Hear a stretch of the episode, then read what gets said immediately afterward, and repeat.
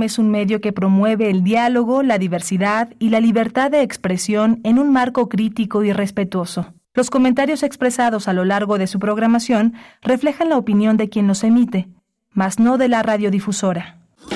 Radio UNAM presenta Primer Movimiento, El Mundo desde la Universidad. Hola, buenos días. Ya son las 7 de la mañana con 6 minutos en este 10 de noviembre, viernes 10 de noviembre. En, eh, estamos en la Ciudad de México, en Adolfo Prieto 133, en la Colonia del Valle.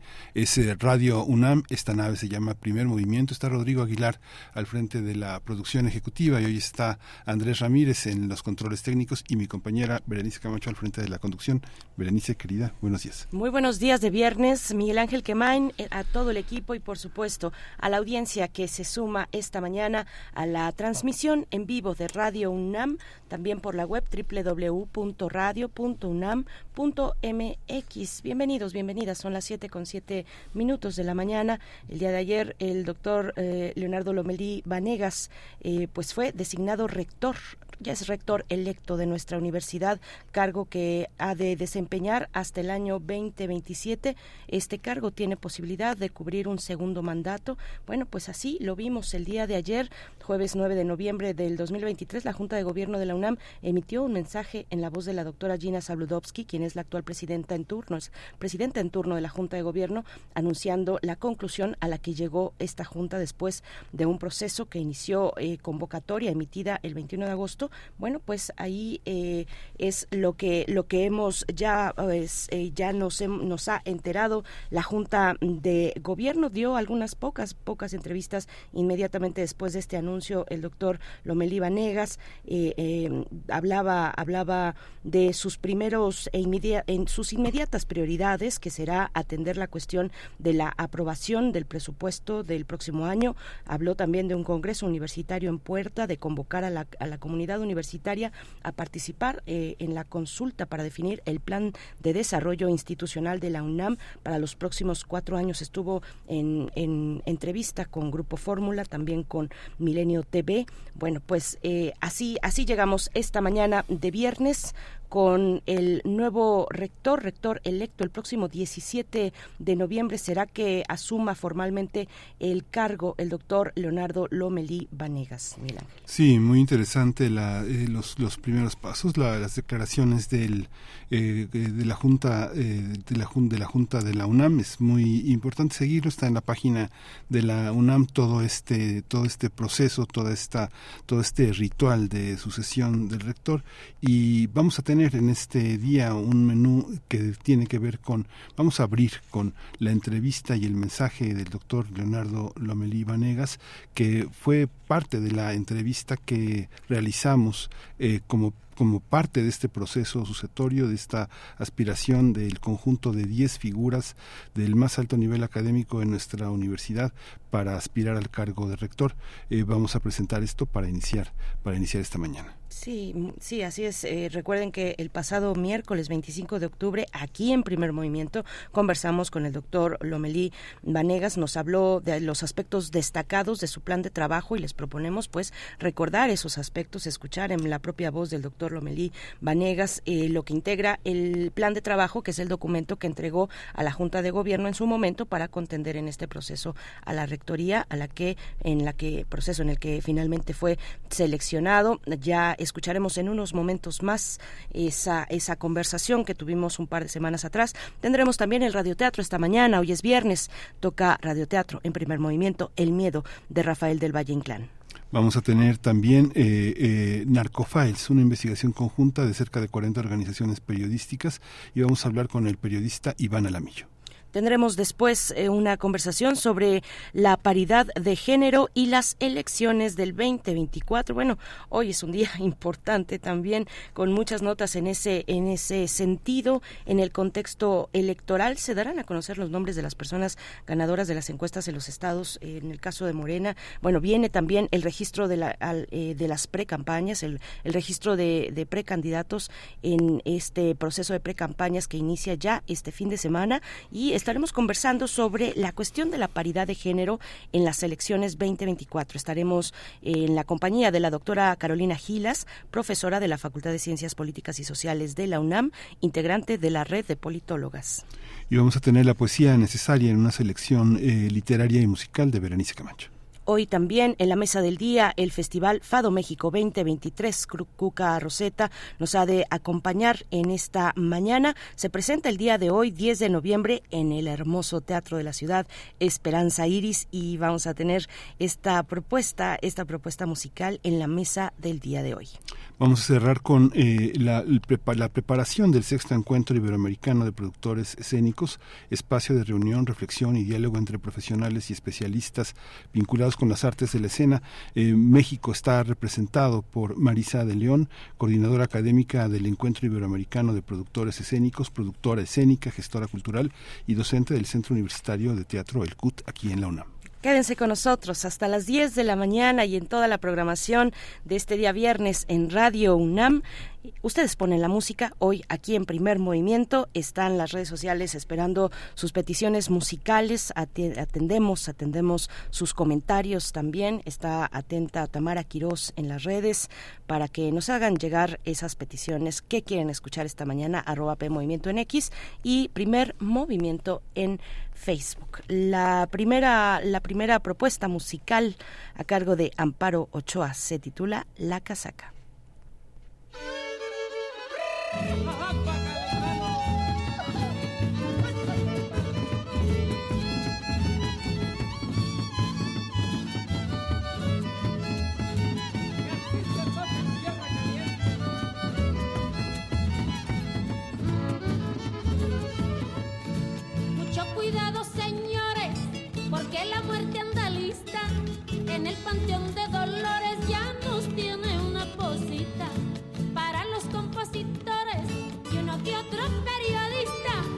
licenciados y doctores, todos están en la lista.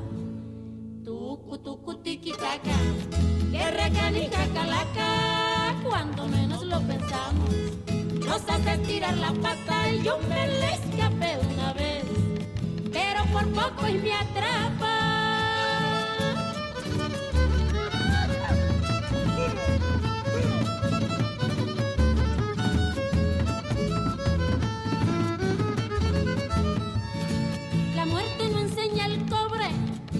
Hace distinciones. Lo mismo se lleva al pobre que al rico con sus millones. Uno va en estuche de oro y el otro en puros calzones. Pero pasadito el tiempo quedan igual de pelones. Tucu, tucu, tiquitaca, guerra canija, calaca, débiles y poderosos. De morir nadie se escapa, llevamos el mismo fin en petate o en petaca.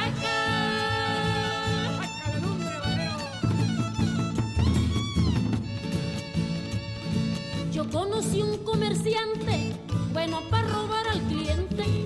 Las cosas que valen cinco, él siempre las daba veinte. Pero se murió de frío, ay, pobrecito de repente. Lo mandaron al infierno para que el diablo lo Tucu, tucu, que recanija calaca a todos esos careros. Llévatelos de corbata, indeseables usureros, chupan como garrapata.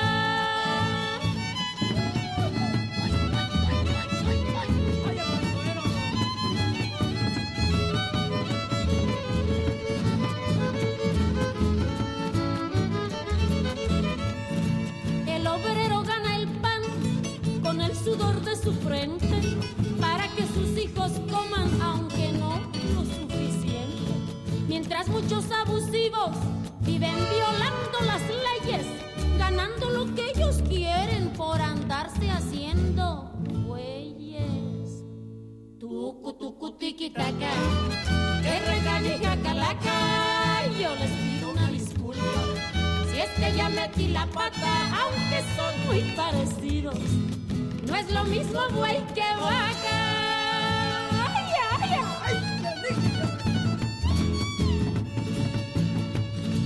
La balanza de la vida está muy desnivelada. Hay pocos que ganan mucho y muchos no ganan nada. El trabajo del obrero no tiene compensaciones. Con esto del mini sueldo no alcanza ni Tucu, tucu, tiquitaca, que recanija calaca. Si tú conoces al diablo, ruégale que no sea ingrato pa' que el costo de la vida se nos ponga más barato.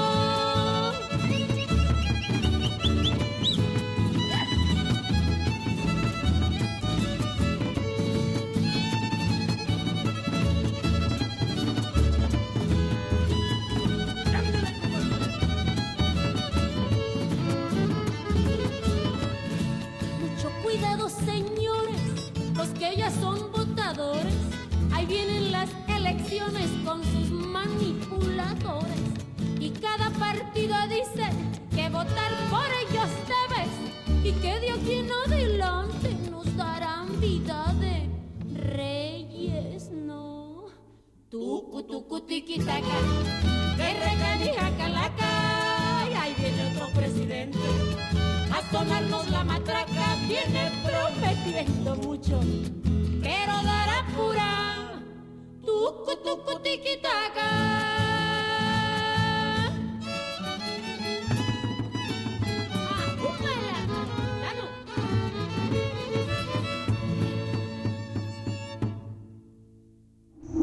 Primer movimiento.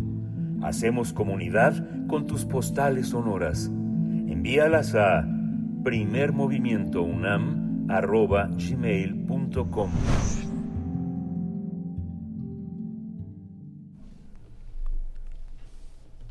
El doctor eh, Leonardo Lomelí Vanegas, quien actualmente es secretario general de esta Casa de Estudios, era secretario general de esta Casa de Estudios, ahora es eh, el rector electo, es licenciado en Economía por la Facultad de Economía, así como maestro y doctor en Historia por la Facultad de Filosofía y Letras de la UNAM.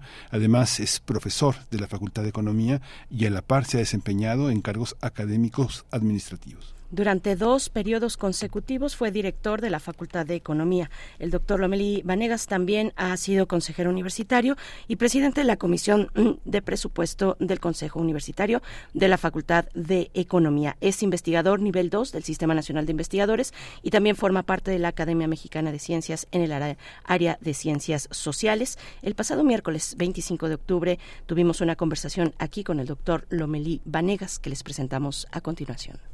Doctor Leonardo Lomelí Vanegas, eh, mucho gusto contar con su presencia. Bienvenido, buenos días a Primer Movimiento. Muchas gracias a ustedes por la invitación. Gracias, eh, doctor Leonardo Lome- Lomelí Vanegas. Eh, le preguntamos, eh, bueno, lo primero para iniciar esta conversación, su diagnóstico, su visión eh, sobre el diagnóstico de los desafíos y logros de nuestra universidad a destacar. Eh, ¿Qué nos quiere comentar? Yo diría que en este momento la universidad este, tiene una amplia reputación a nivel internacional. En estos últimos años hemos mejorado nuestras posiciones en varios rankings internacionales. Eso habla de un reconocimiento a las funciones sustantivas en nuestra universidad, a la docencia, a la investigación, a la difusión y la extensión de la cultura. Sin duda somos la institución de educación superior más grande del país y una de las más grandes del mundo eh, por el número de estudiantes que atendemos. Y también hay que reconocer nuestra fortaleza en la investigación. Eh, la cuarta parte de la investigación que se realiza en el país se realiza en la UNAM. Y tenemos la segunda oferta cultural del país. Eh, en ese sentido, somos una institución muy sólida y también somos una institución que tiene que renovarse continuamente, dado que nos encontramos en un periodo de cambios acelerados en la ciencia y la tecnología. Eso nos obliga a estar revisando constantemente nuestros planes y programas de estudio, nuestros métodos de enseñanza, de incorporar las nuevas tecnologías y también pues, eh, atender a un contexto nacional e internacional muy complicado. Eh, después de la pandemia se han agudizado algunos problemas que ya venían de atrás. Estamos viendo que en el mundo hay, hay- estamos entrando en un nuevo periodo de tensiones internacionales, hay un malestar con la forma en la que se ha gestionado la globalización. Observamos también en algunos países un malestar, un desencanto con los gobiernos democráticos, lo cual es muy peligroso porque eso puede alentar el surgimiento de eh, de opciones autoritarias y también un cuestionamiento hacia la ciencia que es muy preocupante en algunos sectores, que incluso han llevado a personas a no quererse vacunar, por ejemplo, a negar el cambio climático. Entonces, esos desafíos hacen que la universidad tenga que, eh, por un lado, fortalecer sus funciones sustantivas, pero también mandar mensajes muy claros a la sociedad sobre la importancia de fortalecer el diálogo, la participación, eh, las instituciones democráticas y también reafirmar la importancia de la ciencia en la solución de los problemas, sobre todo en este siglo que, como muchos lo han denominado, es el siglo de la sociedad del conocimiento. Hay, una, hay un, diagnóstico muy importante que obedece también a los tres ejes rectores de la universidad, doctor. Si pudiera eh, eh, desarrollar eh, esos tres ejes, el tema de la docencia, que está muy claro en su proyecto, la investigación y la difusión de la cultura. Empezamos por la docencia. pues nosotros, bueno, atendemos desde el nivel de iniciación universitaria, para los que los que nos oyen, este, que no están familiarizados con ello, equivale a la secundaria.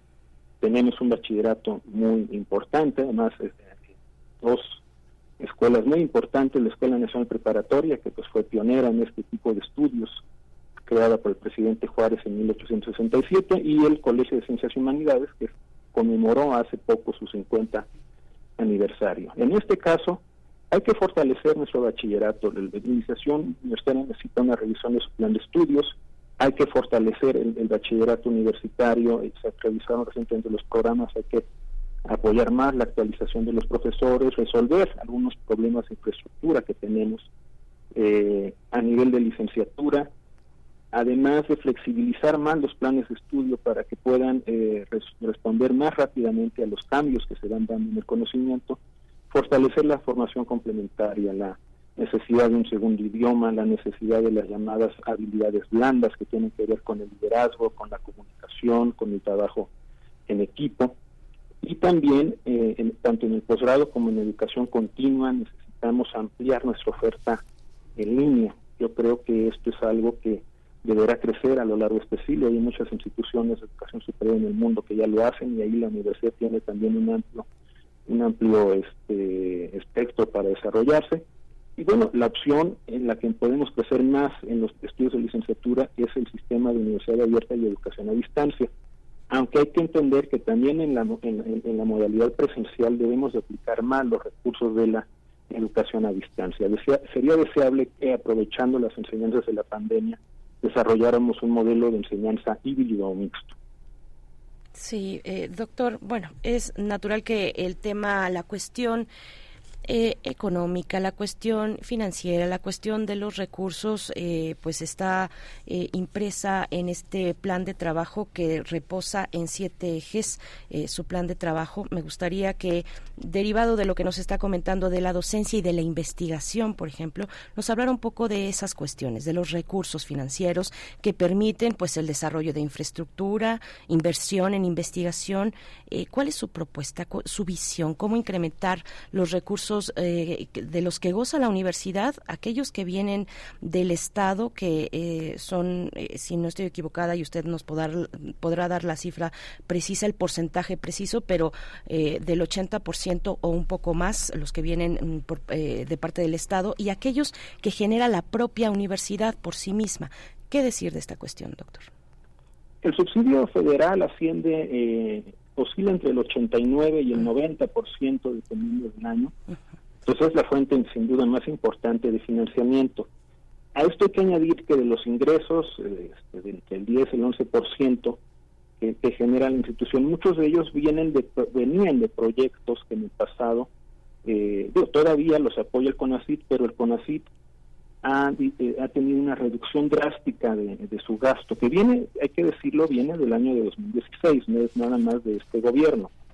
Eh, esto lleva a que se han apoyado cada vez menos proyectos de investigación con recursos externos. La universidad ha hecho un esfuerzo por apoyar este, más proyectos de investigación, pero pues nosotros mismos tenemos restricciones presupuestales que nos obligan a que eh, nos planteamos la necesidad de diversificar las fuentes de financiamiento. Yo he propuesto que además de aprovechar fuentes importantes dentro del propio país, como por ejemplo los gobiernos de los estados, el gobierno de la Ciudad de México que ha financiado varios proyectos de investigación, eh, busquemos también una mayor participación del sector privado y que recurramos también a fondos internacionales que pueden apoyar proyectos específicos de investigación. Esto también aplica para el área de difusión cultural porque ahí también hay una reducción de los apoyos y bueno, nuestra universidad tiene una su tercera función, la difusión y extensión de la cultura, pues también es muy importante y también nosotros hemos tenido que asumir algunos de los vacíos que se han generado por la falta de apoyos a la cultura. Hay, una, hay un tema también que tiene que ver con justamente con la difusión de la cultura, que eh, ya en, en, estos tiempos hay una clara diferenciación de lo que significa promoción de la lectura, festivales de ciencia y vinculados a la literatura, al teatro. ¿Cómo, cómo entender esa universidad también sin fronteras, transfronteriza, que atiende a una parte muy importante de la, de la sociedad, pero también recoge muchos de los productos de la investigación y de, y de, y de la imaginación universitaria a partir de publicaciones que no necesariamente pasan por los institutos o por los aspectos académicos, sino que están más de ese lado. ¿Cómo observa usted esta parte de la difusión de la cultura dentro de estos tres ejes de la universidad? Bueno, este, por un lado tenemos la, la difusión, como lo hemos entendido profesionalmente, algunos le llaman la difusión de la alta cultura, de las manifestaciones artísticas más consolidadas, pero también tenemos esta parte de divulgación del conocimiento este, científico y humanístico, que es muy importante porque permite en efecto eh, poner al alcance de un, público más amplio los resultados de la investigación eh, o simplemente ponerlos en contacto con la riqueza cultural de nuestro país y de muchos de los acervos eh, documentales o naturales que resguarda nuestra institución. Entonces, es una función muy importante, yo creo que las dos son muy importantes, la difusión cultural este, eh, y la divulgación de la ciencia, de las humanidades, de, del arte, que ha dirigido a un público muy amplio, y es en sentido estricto lo que antiguamente, eh, ya desde los, menos desde los tiempos de José Vasconcelos le llamábamos extensión, y que precisamente porque va dirigido a la población en general, es un esfuerzo que vale mucho la pena eh, apoyar y consolidar, sin dejar de diferenciar entre las audiencias la importancia que puede tener la divulgación en el bachillerato porque ayuda a despertar vocaciones, ya sea científicas, humanísticas o artísticas. Entonces son sin duda este, actividades muy relevantes que también necesitan de mucho apoyo. Doctor Lomelí Vanegas, eh, la universidad hace esfuerzos, ha hecho esfuerzos eh, siempre, pues, eh, y, recientemente de manera importante para tener presencia en distintos estados de la República. Las CENES son el caso. ¿Cuál es su propuesta al respecto? Una propuesta que, bueno, pues toca tantos temas como el de la ampliar la oferta académica en esos en esos otros espacios, en esos otros estados, descentralizarla. También tiene que ver con temas de infraestructura. ¿Qué, nos quiere comentar? Bueno, tenemos ya cuatro escuelas nacionales de estudios superiores, León, Morelia, este, Juriquilla y Mérida, que eh, necesitan eh, consolidarse, están por supuesto, son las primeras, están mucho más consolidada León, eh, Morelia, ya tienen además este de que han ido diversificando su oferta de licenciatura, ya cuentan con posgrados este, alguna de ellas eh, en el corto plazo podría ya convertirse incluso en facultad. Eh, son mucho más recientes, eh, Mérida y Juriquilla. Necesitamos ampliar la matrícula de licenciatura, ir desarrollando los estudios de posgrado. Y algo que es muy importante, la universidad ha ido ampliando su participación en uno de los estados que tienen menor cobertura de educación superior, que es Oaxaca. Eh, si, si el promedio nacional de cobertura de la educación superior se calcula en torno al 40%, 42%, eh, 38% en algunas este, estadísticas, eh, es de la mitad en Oaxaca, es de alrededor del 21%, el, el porcentaje de la población en edad de acceder a la educación superior que está estudiando en la educación superior. Entonces, eh, consolidar nuestra presencia en Oaxaca que puede llevar en el corto plazo a la creación de una nueva escuela nos permitiría eh, contribuir precisamente a elevar el número de eh, personas que pueden acceder a la educación superior en uno de los estados que precisamente tienen más problemas. Yo creo que en el futuro la expansión de la universidad, que tampoco puede ser ilimitada, deberá de atender más bien este tipo de criterios, donde podemos ser más útiles, donde podemos complementar mejor los esfuerzos que realizan las instituciones de educación superior estatales y este y bueno, al final donde puede tener mayor impacto nuestra presencia. Sí, y este, y este aspecto que también está en una parte central de su proyecto es la vinculación nacional e internacional, ya habló en parte de ello, pero también justamente eh, la vinculación con el sector productivo que, que, tanto le debe también a la, a la universidad y la vinculación social, si pudiera comentarnos también sobre ese tema, doctor. En el caso del sector productivo yo creo que hay un gran potencial porque desafortunadamente México es uno de los países en los que el sector productivo invierte menos en investigación como porcentaje del Producto Interno Bruto. Se ha hecho un esfuerzo por aumentar la relación con el sector privado, yo creo que hemos avanzado a través de la coordinación de vinculación y transferencia tecnológica, pero hay que identificar cuáles son los obstáculos para incrementar esta esta participación. También nosotros tenemos que simplificar algunos procedimientos, poder este hacer mucho más fácil la firma de convenios que se traduzcan rápidamente en resultados y esto este, nos permitirá, además de difundir mejor lo que hacemos, que el sector productivo conozca todo nuestro potencial, este nos permitirá eh, tener una mayor vinculación con el sector productivo. La vinculación social es algo muy importante porque desde que se abrió en 1910 la universidad, ya justo Sierra decía en el discurso inaugural, que íbamos a hacer una universidad que estuviera volcada al estudio de la, de la ciencia sin eh, participar de lo que ocurría en el país, que debíamos precisamente tener una mayor vinculación con los problemas nacionales con José Vasconcelos, bueno, tuvimos incluso un, un, muy importante en, jornadas de alfabetización, un esfuerzo editorial importante, la propia CEP se crea a partir de la Universidad Nacional. Y bueno, en los años 30, que fue un periodo complicado en las relaciones con el Estado, se creó la institución, una institución muy importante en, en el país, que es el Servicio Social. Se crea en la carrera de medicina, siendo director el doctor Gustavo Vaz, y ya como rector la amplía el resto de la universidad. Yo creo que el servicio social eh, es la, forma más visible de una vinculación que se da a través de las tres funciones sustantivas. Eh, creo que hay que revisarlo, hay que recuperar su sentido original, porque salvo en las carreras de las ciencias de la salud, que siguen teniendo un contacto directo con la población sus problemas, en muchas otras se ha burocratizado y yo creo que valdría la pena que los estudiantes lo tomaran como una experiencia para acercarse a los problemas de las comunidades y aplicar sus conocimientos. Hay otras formas de vinculación muy importantes. Si no están lejos, la universidad durante la pandemia sacó una convocatoria extraordinaria de proyectos PAPIT que le permitió desarrollar diversas este, opciones para enfrentar la pandemia, desde, desde prototipos de vacunas hasta ventiladores y otros dispositivos. Entonces, y participar apoyando diversos proyectos de gran impacto social, como proyectos de vivienda este, comunitaria. la Facultad Veterinaria lleva a cabo un, este, también un programa importante de acercamiento con pequeños productores y asesorías. todas nuestras carreras y los institutos también, en, en Curiquilla, por ejemplo, hay una unidad en donde se atiende a niños que pueden tener algún problema neurológico de nacimiento que es posible eh, revertir con la terapia adecuada. Entonces, hay muchos ejemplos de vinculación, nos hace falta visibilizarlos más y encontrar otras formas para que la sociedad eh, entienda que somos una institución realmente al servicio del país.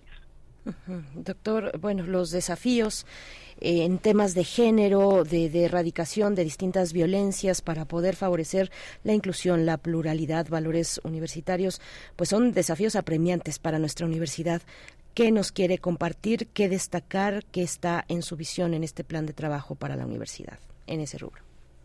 Debemos de, refrendar la igualdad de género. De hecho, yo los siete, planteo siete ejes en el plan, como ustedes bien decían, y dos ejes transversales. Uno de ellos es la igualdad de género, el otro es la sustentabilidad. Eh, hemos avanzado en materia de igualdad de género, pero tenemos que reconocer que nos falta mucho por hacer. Fue un avance muy importante la creación de la Coordinación para la Igualdad de Género. la tenemos que la tenemos que consolidar, tenemos que apoyar más los esfuerzos que realiza para visibilizar la problemática de género, para concientizar a la población eh, en general y a la comunidad universitaria en particular, para tener cursos diseñados para los distintos sectores de nuestra comunidad, desde los funcionarios, el personal académico, el personal administrativo. En el caso de los alumnos, yo creo que es la apuesta más ambiciosa para construir una auténtica cultura de igualdad de género. Tenemos que introducir en los planes de estudio como perspectiva transversal eh, eh, la, perspectiva de género. Tenemos que introducir materias de género en los planes de estudio que sean obligatorias, que no sean optativas, y apostarle a un cambio cultural que puede tardar porque las mentalidades es lo que más lentamente evoluciona y porque hay muchas culturas, hay muchas actitudes muy arraigadas y normalizadas, formas de violencia muy arraigadas, muy normalizadas ya en la población. Entonces es un esfuerzo que no debe que no debe de este, dejar de impulsarse y tenemos que atender también los problemas de violencia de género que por desgracia se siguen presentando y esto requiere de un fortalecimiento de la Defensoría de los Derechos Universitarios, Igualdad y Atención de la Violencia de Género, tiene que tener más oficinas para poder atender en tiempos menos largos a las víctimas, darles el acompañamiento debido, introducir nuevos cambios, por ejemplo, que los que se puedan tomar medidas cautelares este, en protección de las víctimas en tanto se desahogan los procesos y otros cambios normativos que atiendan a que las instancias encargadas de sancionar este tipo de actitudes cuenten con una eh, perspectiva de género para tomar la mejor decisión. Gracias, doctor. Eh, Leonardo Lomelí Vanegas, eh, otra cuestión, antes de llegar a esos últimos cinco minutos que, disponemos para, para que pueda ampliar de la manera que usted decida los destacados de su plan de trabajo, nos gustaría eh, preguntarle que nos comente sobre el tema de la integridad académica que usted toca en su plan de trabajo. es una cuestión, nos comenta que, bueno, apunta a favorecer el Comité Universitario de Ética, por ejemplo. También comenta eh, pues la necesidad de hacer esfuerzos para contar con un reglamento de procedimientos en casos de faltas a la integridad académica. Si nos pudiera ampliar un poco más esta cuestión, doctor, por favor.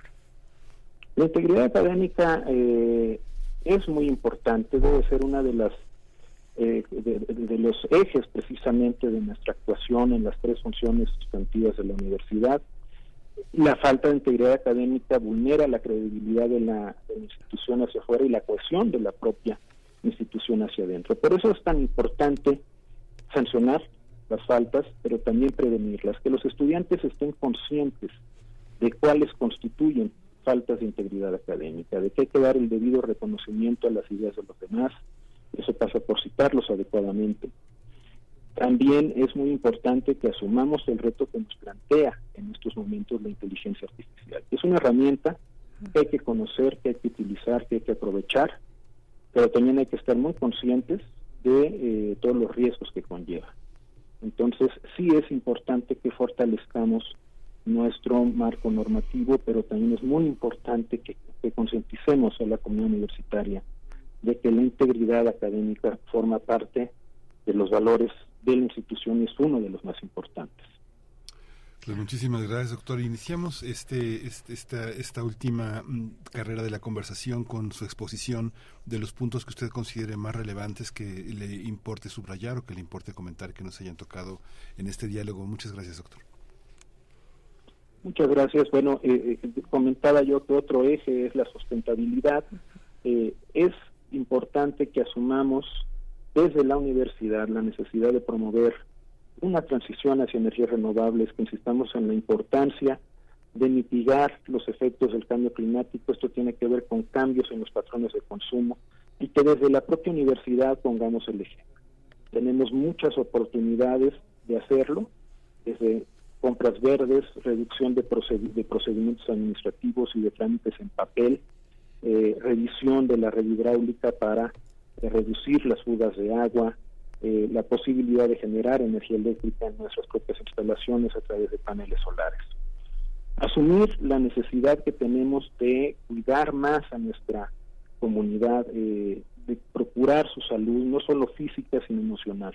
La pandemia demostró que nuestros jóvenes son muy vulnerables, el confinamiento les afectó, no solamente es un problema de, rezago este, académico, es también un problema de vulnerabilidad psicológica y emocional que tendremos que atender institucionalizando los programas de atención psicológica que ya tenemos. Eh, creo que la promoción del deporte y de la cultura son muy importantes, no solamente para cohesionar a la comunidad, darle sentido de pertenencia, sino también para contribuir a la salud física y mental de la comunidad universitaria. Y asumir la importancia que corresponde a nuestra institución como la Universidad de la Nación. La universidad no puede crecer indefinidamente, no puede atender todas las necesidades de educación superior del país, pero sí puede y debe contribuir a la creación de instituciones de educación superior de alto nivel académico que permitan eh, que, un porcentaje mayor de la población pueda acceder a educación de calidad. Debemos de hacerlo y debemos de acompañar también todos los esfuerzos que se hacen porque el apoyo a la educación y a, la ciencia y a la cultura en nuestro país eh, aumente. Si queremos ser un país desarrollado, tenemos que apostarle a eso. No hay un solo país en el mundo que haya alcanzado el desarrollo que no haya invertido en educación, no haya invertido en ciencia, no haya invertido en cultura.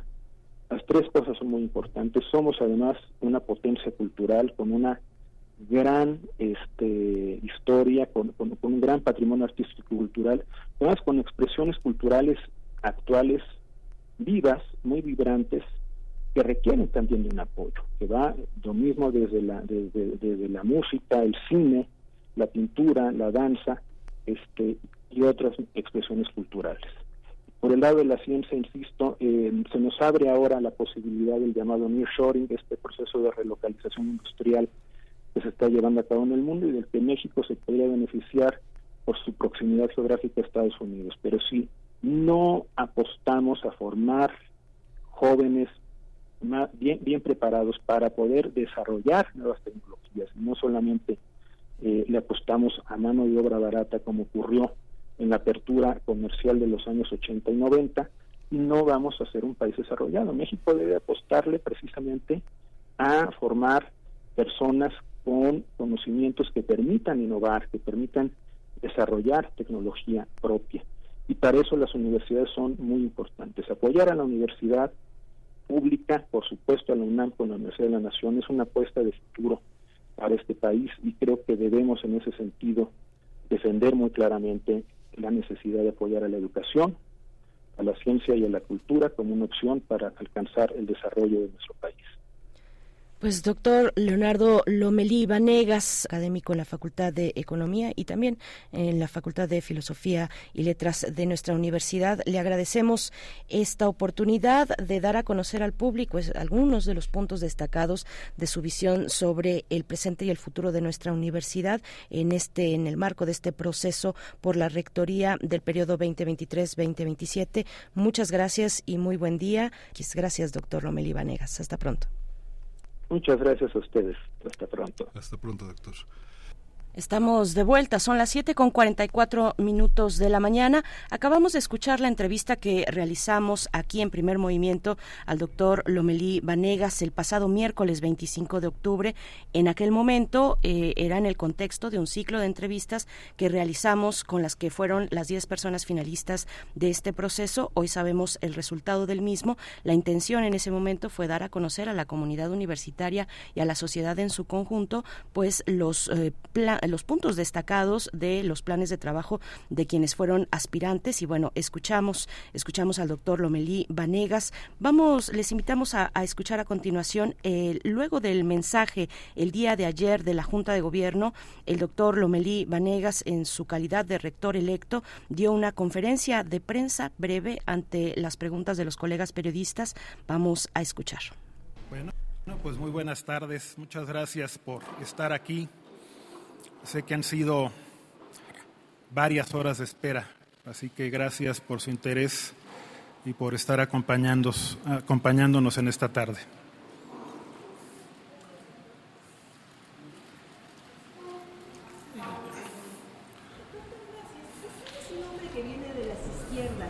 ¿Ve disposición eh, al diálogo con el gobierno? Eso es por un lado. Por el otro, ¿su rectorado eh, mantendrá la continuidad o eh, se diferenciará de lo que ha hecho eh, el rector Enrique Graue? Y por último, ¿la UNAM va a seguir con el proceso de la ministra Yasmín Esquivel? Yo creo que hay disposición al diálogo de parte del gobierno. El presidente de la República hizo esta semana una declaración en el sentido de que le interesa a la universidad y, y que le interesa al país y bueno, nosotros lo suscribimos y creo que hay un espacio para dialogar y para cooperar por el bien, del, por el bien de nuestro país. Eh, toda administración en una institución académica tiene que saber conservar aquello que forma parte sustancial de la institución, pero también debe de tener la sensibilidad de identificar los cambios y la forma de procesarlos, de procesarlos sin estridencias, de procesarlos de, la, de, manera prudente, pero sí con la firmeza que permita que la universidad esté al día, esté al día ante los retos que vemos en el país y en el mundo. Entonces, va a ser una, va a ser una gestión en la cual se dará continuidad a unas cosas, pero se deberán de emprender cambios también por el bien de la universidad. Y eh, bueno, estamos en un proceso en el cual hay varios recursos todavía por resolverse en el Poder Judicial de la, de la Federación, entonces estaremos atentos a que se resuelvan, pero sí, una vez que, que se hayan resuelto, pues procederemos conforme al cauce que se determinó previamente. Gracias, este, doctor. Buenas noches. Nurit Martínez del periódico El Sol de México. Preguntarle, doctor, su, pues, su primera impresión acerca de convertirse en rector de la Universidad Nacional para estos próximos cuatro años y eh, pues en un contexto político en el que estamos también esperando un cambio de gestión en la Administración Federal para el próximo año. ¿Cómo ve esta colaboración que pudiera haber justo con el próximo gobierno federal? ¿Cuál sería el énfasis de su gestión? Yo estoy convencido de que para que México pueda aprovechar mejor las tendencias que actualmente tenemos en, el, en, la sociedad del conocimiento a nivel mundial, se requiere de un mayor apoyo a la educación, a la ciencia, a la tecnología y a la cultura en general. Y yo considero, por lo que he visto, por las personas que en este momento tienen la posibilidad de encabezar el próximo gobierno de la República, que podría haber una buena disposición para ello, para acompañar este proceso. Y la universidad, por supuesto, estará abierta por su parte apoyar todas aquellas iniciativas que redunden en beneficio del país. Y la última, nada más, este doctor, eh, hemos visto ya en estos primeros momentos unas manifestaciones, un grupo que se ha acercado aquí a la rectoría a expresar su opinión sobre la deliberación que ha hecho la Junta. ¿Cuál es su opinión y el trabajo que hizo la Junta, por favor? Gracias. Bueno, yo, yo acabo de estar con la Junta y, y les agradecí el trabajo que han hecho. Yo creo que fue un trabajo muy encomiable eh, a partir del 21 de agosto que se publicó la convocatoria, ellos hicieron un ejercicio inédito eh, de reunirse con cuerpos colegiados con los que anteriormente no se reunían. Sí, desde los procesos anteriores la Junta abría esta auscultación para que todos los miembros de la comunidad se pudieran expresar. Esto ocurrió, pero le dio más tiempo a este proceso. Eh, varias comisiones de la Junta se desplazaron a los distintos campos campus foráneos, y ha ido informando en cada etapa del proceso de cómo se ha desarrollado, cuál ha sido la participación. Hoy mismo dio, este, a la hora de dar a conocer el nombramiento, dio sus razones, las argumentó. Creo que es un ejercicio que permite consolidar la forma de democracia que corresponde a una institución académica como es la Universidad Nacional Autónoma de México. Eh, nuestra democracia consiste principalmente en ejercer la representación de los distintos sectores de la comunidad a través de los cuerpos colegiados, que son los que toman las decisiones más importantes de la institución, y escuchar a todos los sectores de la comunidad para tratar de construir consensos en torno a las decisiones estratégicas que definen el futuro de la universidad. Yo creo que ha sido una aportación muy importante, creo que la Junta fue sensible y creo que, en el futuro deberemos de perseverar en este eh, ánimo de apertura que ha mostrado la Junta, abriendo otros espacios para la expresión de la comunidad. Sí, doctor. Doctor, buenas noches acá, perdón. Eh, Fernando Camacho de la jornada. Yo quisiera preguntarle aquí abajo.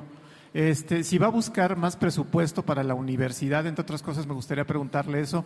¿Qué va a hacer con el tema del bachillerato, que parece ser en este momento como uno de los, de los puntos donde hay más conflicto, ¿no? uno de los, de los puntos rojos, digamos, de los más sensibles que en este momento en la universidad? También aprovechar para preguntarle cuál es su postura con respecto al, al cobro de, de, cuotas, por ejemplo, en la, en la UNAM. Eh, y sobre, con respecto al proceso electoral eh, del año próximo, ¿cómo evitar que eso interfiera en la estabilidad de la universidad? Gracias. Primero vamos a ver cómo nos fue en el presupuesto que se, que se acaba de aprobar. Eh, la propuesta que envió la Secretaría de Hacienda, una propuesta que, que representaba un aumento en términos reales. Si bien es cierto que siempre se necesitan más recursos, también tenemos que ser comprensivos con la realidad del país y en este momento en el que además estamos enfrentando la situación que dejó el huracán Otis en Guerrero, bueno, pues tenemos que este, ser solidarios. Y en ese sentido, en este momento yo creo que con los recursos que nos ha dado la Cámara de Diputados, este, podríamos nosotros sacar adelante nuestros compromisos más inmediatos y ya hacia adelante sería que veríamos necesidades más específicas. Pero en este momento yo creo que estamos bien con lo que se nos, con lo que se nos aprobó y eh, el bachillerato es importante, nos preocupa y va, va a ser una prioridad de mi gestión al frente de la Rectoría. Yo no estoy a favor que se cobren cuotas, nunca lo he estado. Creo que es una lucha que, que se ganó hace mucho tiempo en la universidad y que así debemos de seguir.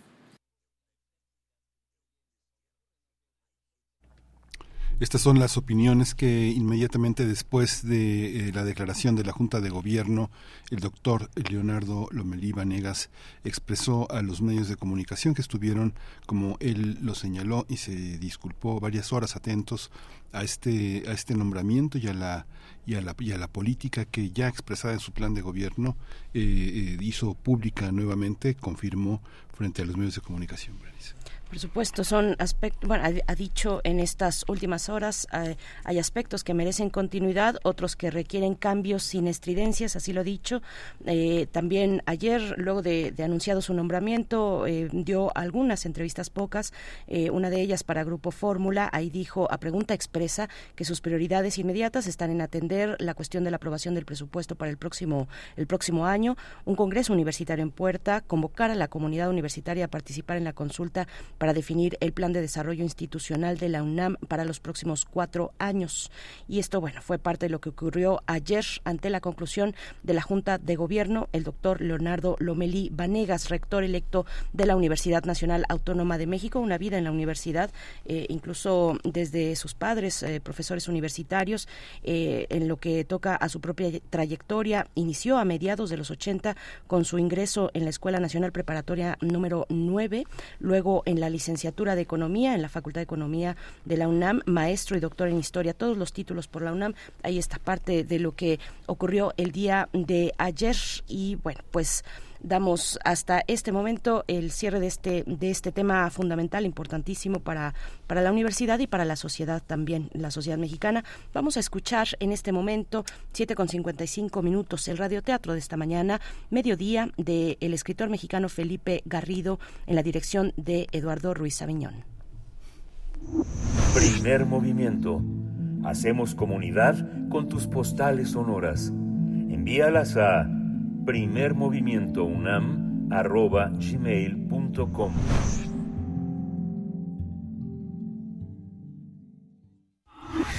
Cuando cuentes cuentos, recuerda los de primer movimiento.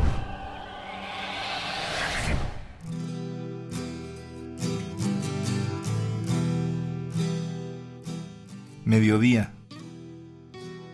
Felipe Garrido.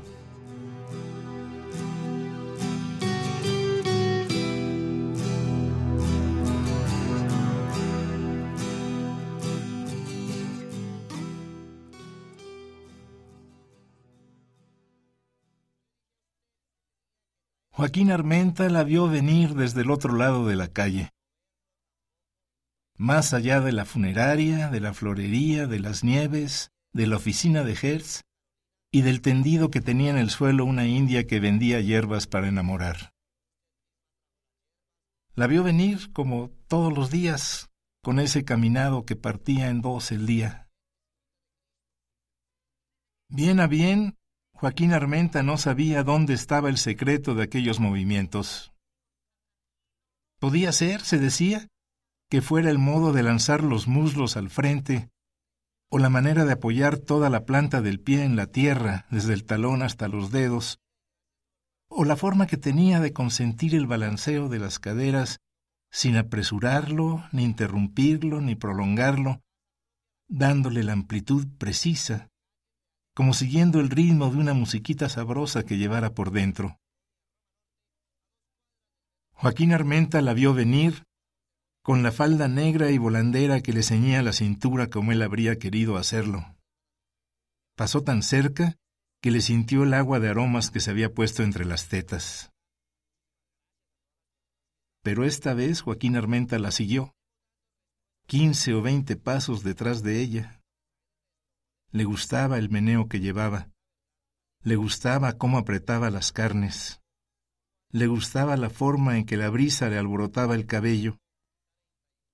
Entonces, Joaquín Armenta pensó qué hermoso sería ser un golpe de viento, sorprenderla en mitad de la plaza, entallarle la albura de la blusa, estrujarle los pechos, rodearle la cintura, medirle las caderas, metérsele por debajo de la falda, enredársele en las piernas, subirle por los muslos, hacerle el amor. Y que ella siguiera sonriendo, entrecerrando los ojos, protegiéndose el cabello de la ventisca, caminando como si no pasara nada.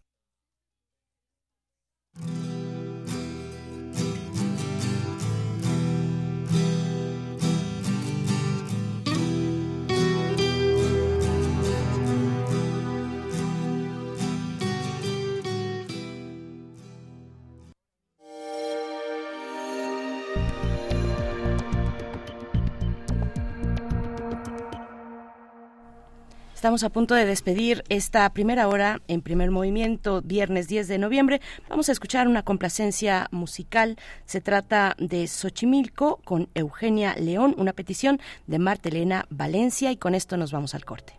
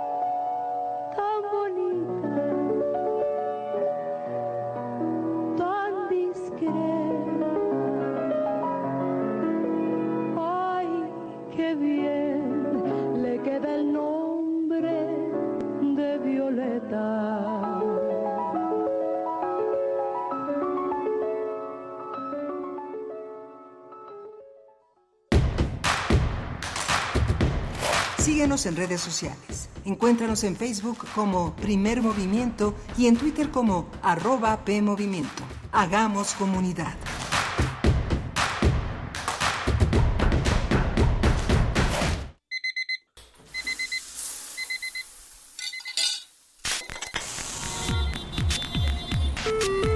Próxima estación, Hidalgo.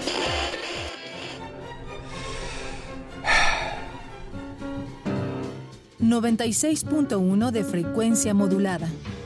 860 de amplitud modulada. Transmitiendo desde Adolfo Prieto 133 en la Colonia del Valle. XEUN. Radio UNAM. Experiencia sonora.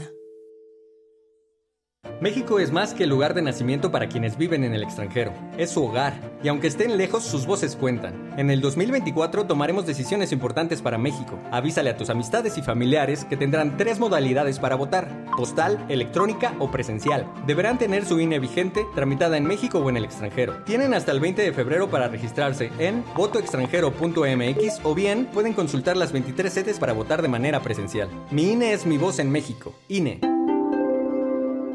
Si tienes familiares o amistades chilangas que viven fuera del país, no las dejes fuera de participar en las elecciones del próximo año. En el 2024, aunque estén lejos, podrán votar en la elección de la jefatura de gobierno y la diputación migrante. Solo deben inscribirse en la lista nominal de residentes en el extranjero para obtener su credencial para votar. Todo es por internet, sin filas y gratis, entrando a www.votoextranjero.ine.mx. Las elecciones son nuestras y de quienes viven fuera. Delate, Instituto Electoral Ciudad de México. Es muy tedioso hacer siempre lo mismo. No dejes que el aburrimiento apague tu imaginación. Escucha Escaparate 961 con los eventos culturales del momento. Viernes a las 15:15 horas por Radio UNAM. Entretenimiento y cultura. Radio UNAM. Experiencia sonora. Mensaje dirigido a militantes, simpatizantes y Consejo Nacional de Morena. Con los gobiernos de Morena en la Ciudad de México, estamos haciendo realidad la cuarta transformación. Las y los estudiantes de preescolar a secundaria pública tienen una beca mensual. Hay nuevas preparatorias, universidades, hospitales, parques e internet gratis en toda la ciudad. Tenemos un mejor transporte público, digno, accesible y de calidad. Y la seguridad está en su mejor momento. Vamos por el camino correcto. En la Ciudad de México, la esperanza nos une. Morena, la esperanza de la Ciudad de México. Nos prometieron una ciudad de vanguardia y nos dieron puro cuento. Dicen que apoyan a las mujeres, pero cerraron las estancias infantiles. Prometieron una ciudad más segura, pero la violencia de género sigue aumentando.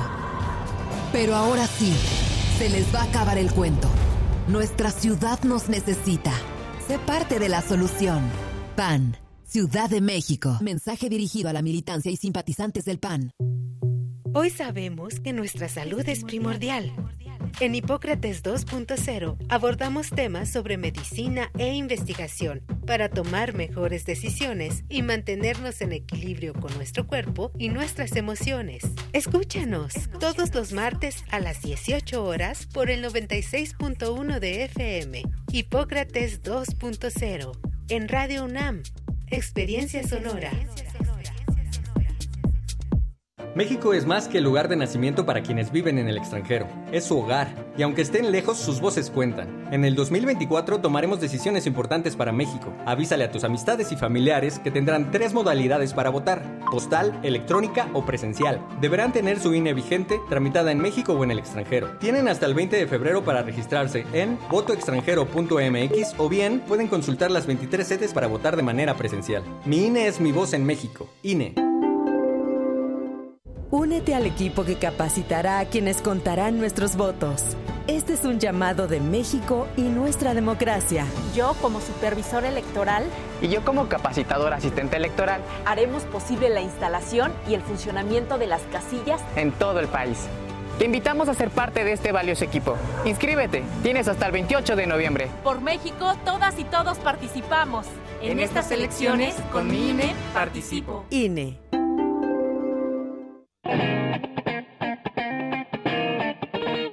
Este es el sitio donde se intersecta toda la música. Toda, Intersecciones. Encuentros de la fusión musical. Todos los viernes a las 21 horas por el 96.1 de FM. Radio UNAM. Experiencia sonora. Encuentra la música de primer movimiento día a día en el Spotify de Radio UNAM y agréganos a tus favoritos.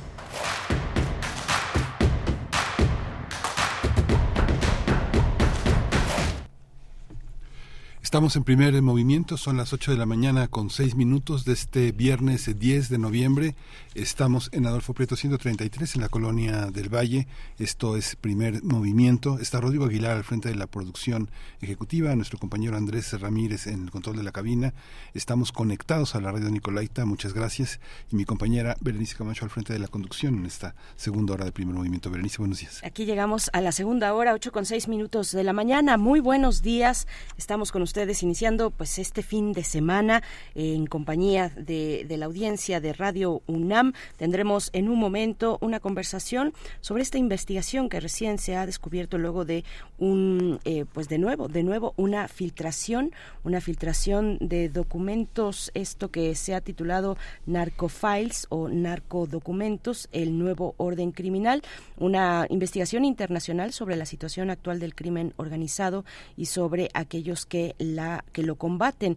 Bueno, eh, pues eh, tendremos la oportunidad de conversar sobre este sobre este episodio, sobre esta filtración con un tamaño de 5 terabytes, eh, pues que contiene más de 7 millones de correos electrónicos de la Fiscalía del Gobierno de Colombia, de la Fiscalía de Colombia y bueno, pues hay medios que han dado seguimiento y que han eh, estructurado de alguna manera esta lo que contienen estos estos archivos en una filtración eh, dieron a conocerse en una filtración y bueno, de ahí más de 40 organizaciones de periodistas pues han eh, montado incluso un, sitio electrónico para, eh, o estarán en eso, para poder pues dar, dar a, conocer o, conversar sobre lo que esto significa, Narcofiles, la investigación conjunta de más de 40 organizaciones periodísticas. Y estaremos con un colega periodista, Iván Alamillo, que estará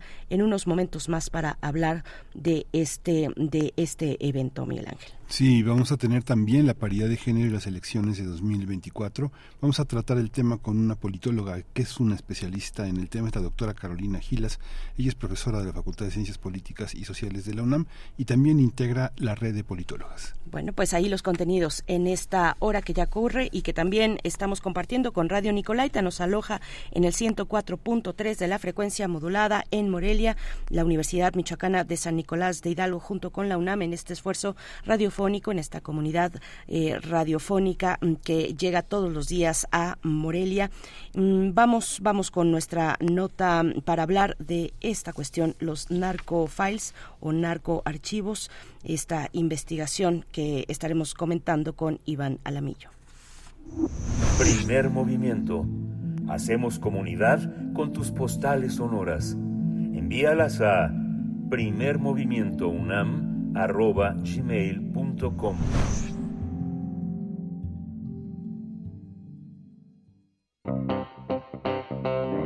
Nota Nacional. Más de 40 organizaciones periodísticas se unieron para crear Narcofiles, el nuevo orden criminal, que realiza una investigación internacional sobre la situación actual del crimen organizado y sobre quiénes lo combaten.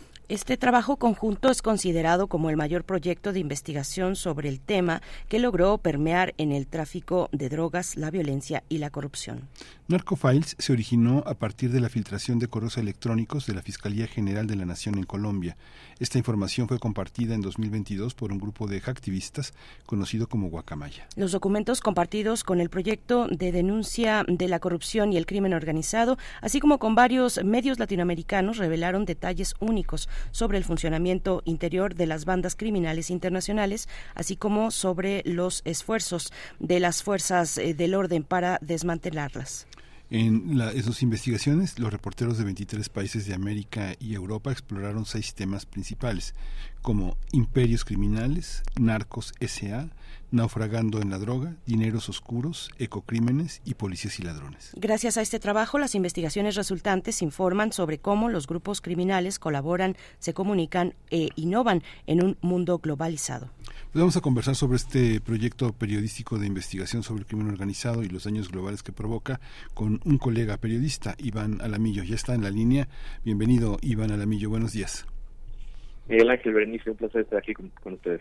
Gracias por acompañarnos, eh, Iván Alamillo. Pues eh, cuéntanos cómo, cómo fue que en primer momento se echa a andar este proyecto de investigación periodística que han titulado Narcofiles o Narcoarchivos. Eh, cuéntanos.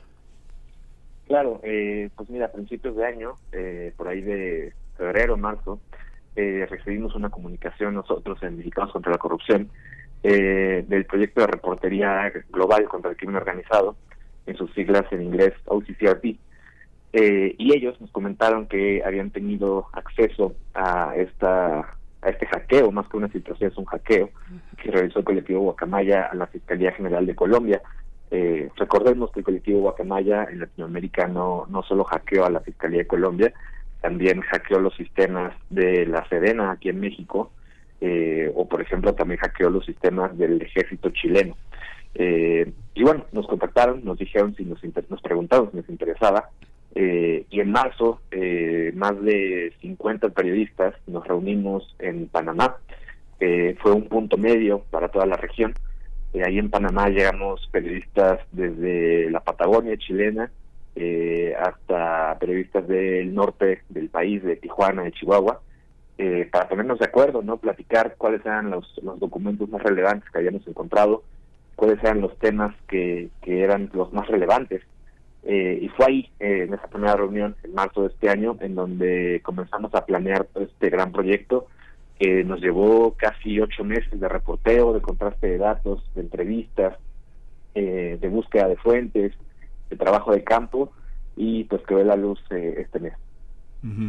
Este, este material que se han dividido entre muchos periodistas con una serie de seis temas fundamentales, ¿cómo, cómo, cómo ha sido el trabajo de exploración? Es un trabajo mucho de escritorio y de estar checando mails y comunicaciones. ¿Qué es lo que se puede encontrar y cuáles son los riesgos de confundirse sobre la intención de datos que están expuestos y organizados de una manera muy particular para con objetivos muy particulares que fueron generados y con y con contextos también muy precisos cómo no sacar de contexto cómo darle a cada a cada espacio las intenciones originales que tuvieron claro sí como como tú mencionas eh, la primera parte de, de, la investigación que fueron dos meses eh, fue mucho de escritorio no nos tenemos que sentar horas y horas y horas a escarbar estos más de 10 millones de correos de la Fiscalía de Colombia. Eh, y una vez que lo hicimos, ya comenzó todo todo el reporteo, eh, ahora sí que de calle, ¿no? El, la, el, entrevistarse con fuentes, el buscar a las autoridades, eh, el ir por otros documentos, ¿no? Que contrastaran y que complementaran lo que traía la Fiscalía de Colombia. Y el tratamiento de que le dimos a estos documentos de la Fiscalía pues tiene que ser muy cuidadoso, ¿no? Eh, porque son documentos que por supuesto traen nombres de eh, pues agentes de la fiscalía, ¿no? De policías, de jueces, eh, de implicados, de víctimas.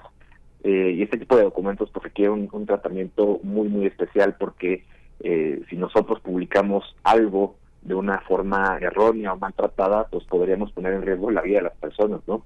y no solo la vida de las personas, sino también eh, pues casos judiciales que están en proceso.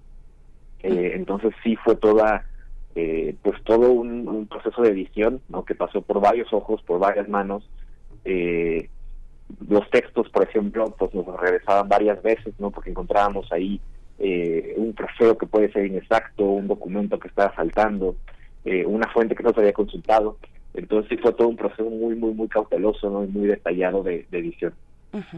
Iván, eh, eh, desde, desde México, ¿cuáles son los medios que participan? Y, y una cuestión, ¿a qué obedece la organización temática de este proyecto?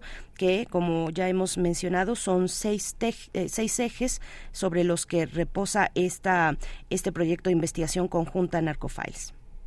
Sí, claro. pues mira, en México somos el Universal, Quinto Elemento Lab, Aristegui Noticias, y Mexicanos contra la Corrupción. Eh, somos estos eh, cuatro medios que, estamos participando aquí en México eh, y esta categorización, por, así llamarlo, se debe a que esos son los temas, no los, grandes temas que nos saltaron cuando ya ya todos habíamos revisado los documentos de la fiscalía, encontramos que estos eran los ejes a seguir y pues fue un acuerdo mutuo, ¿no? Que se dividía en, estos seis, en estas seis áreas, por así decirlo.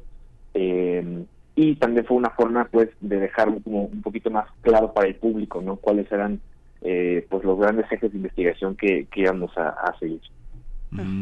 Esta, esta investigación coordinada, digamos, cuatro organizaciones periodísticas, todos tienen los mismos objetivos, todos se posicionan en la misma, en la misma, este, del mismo lado político.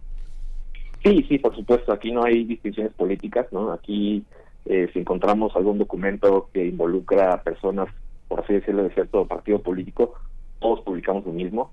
Eh, quizás lo que sí vas a encontrar, ¿no? Es que eh, los colegas de Venezuela quizás no replican tanto los temas de México, ¿no? Porque, pues quizás a, la, a la gente de Venezuela, a sus lectores, son temas un poco ajenos, ¿no? Eh, pero sí, aquí en México vas a encontrar que los medios que participamos eh, llevamos los mismos temas, ¿no? Los publicamos el mismo día, a la misma hora, con el mismo tratamiento, ¿no? Es el mismo texto que publicamos los cuatro medios que formamos parte. Eh, incluso el primer reportaje que salió aquí en México eh, lo trabajamos las cuatro, los cuatro medios en conjunto. lo trabajamos a tres plumas, incluso el texto fue, fue difícil de escribir porque lo trabajamos tres periodistas en conjunto. Eh, y sí, es, es, lo mismo para, para todos. Iván, ¿qué vamos a encontrar ya en lo que tiene que ver con el contenido como tal y que ustedes eh, presentan? Eh, ¿Qué de estos archivos hackeados, extraídos de la Fiscalía de Colombia, tocan, tocan a la relación con México? Y, a la relación, digamos, de un fenómeno que ya es, y lo sabemos desde hace tiempo, internacional, cada vez queda más claro, el del crimen organizado, es un fenómeno regional e incluso internacional, todavía más allá de la región latinoamericana, pero ¿Qué, ¿qué, es lo que hay que destacar del contenido que ustedes eh, pues finalmente hicieron le hicieron tratamiento periodístico y entregan para para para los lectores y las lectoras Sí, pero aquí en México eh, presentamos un reportaje el día de, de antier que eh, detalla de, una forma muy muy concisa y quizás inédita cómo operaba, por ejemplo, una ruta de la droga que conectaba a dos continentes y cuatro países. La droga salía de Colombia en aviones, llegaba aquí a México, eh, la droga la cocaína, la cocaína llegaba aquí a México y en México se empaquetaba, por así decirlo, en tabiques, en ladrillos de hormigón eh, posteriormente era enviada en buques, en contenedores hacia el puerto de Barcelona. Del puerto de Barcelona se iba a Países Bajos en camiones y en Países Bajos se distribuía al resto de Europa. Eh, fue un trabajo titánico armar esta, esta ruta eh, porque únicamente teníamos eh, un documento detonante de la Fiscalía de Colombia y ese documento mencionaba que la Fiscalía de Países Bajos se encontraba investigando a un individuo mexicano y un individuo colombiano por formar parte de esta red internacional de narcotráfico. Y fue con la ayuda de reporteros, de colegas de España, de Países Bajos, de Colombia, que pudimos ir armando este rompecabezas de cómo la droga salía de Colombia, llegaba a México y se, y se Europa. Eh, obviamente estoy, estoy resumiendo mucho ¿no? aquí, ¿no? Porque quizás si, si de detalles me, me alargaría demasiado. Eh, y posteriormente descubrimos que eh, esta red de tráfico de drogas tenía vínculos a través de dos individuos con una financiera aquí en México, quizás ustedes la recuerden, eh, la financiera se llama Black Wall Street Capital.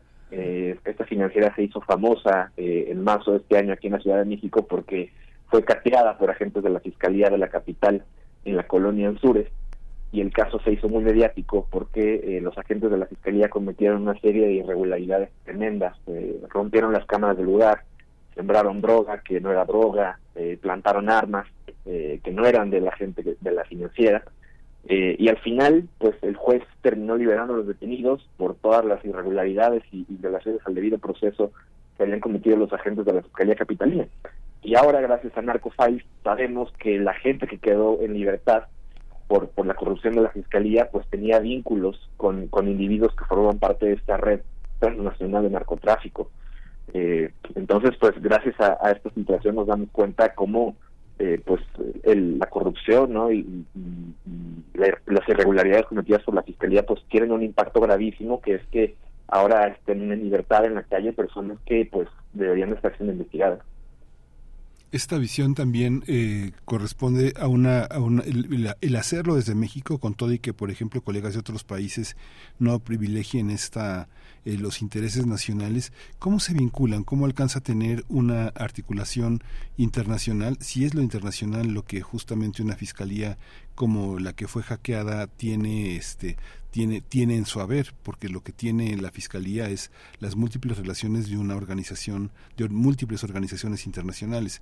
Cómo, cómo, cómo establecer los grados de involucramiento de cada país. ¿Eso, eso se ha logrado? Sí, claro. Eh, bueno, por ejemplo, en, este caso que, les comento, eh, es muy claro, por ejemplo, cómo hay una comunicación constante entre la Fiscalía de Países Bajos con la Fiscalía colombiana, pero no hay una comunicación eh, constante y clara, ¿no? Eh, y continua entre la Fiscalía de Países Bajos y la Fiscalía General de la República aquí en México. Entonces, eh, a nosotros nos llamó mucho la atención eso, ¿no? ¿Cómo, ¿Cómo es posible que aquí en México no existe ese grado de comunicación con, con autoridades europeas que ya tienen también mapeada a investigar esta, esta red de narcotráfico? Eh, también nos dimos cuenta que la Policía Nacional de España tenía buena comunicación con la Fiscalía Colombiana y volvimos a descubrir que no, no tenían buena comunicación con la Fiscalía de México. Eh, entonces fue así como fuimos haciendo como estos eh, estos vínculos, estos eh, estas formas de conectar la historia en distintos países. y también creo que un mérito muy grande de, esta megafiltración de documentos es que por primera vez, o, es de las primeras veces, que estamos pudiendo armar este rompecabezas de cómo los cárteles ya no operan con una jerarquía vertical, eh, es decir, ya no hay un Chapo Guzmán o no hay un Pablo Escobar que dé una orden y todo el cártel lo obedezca.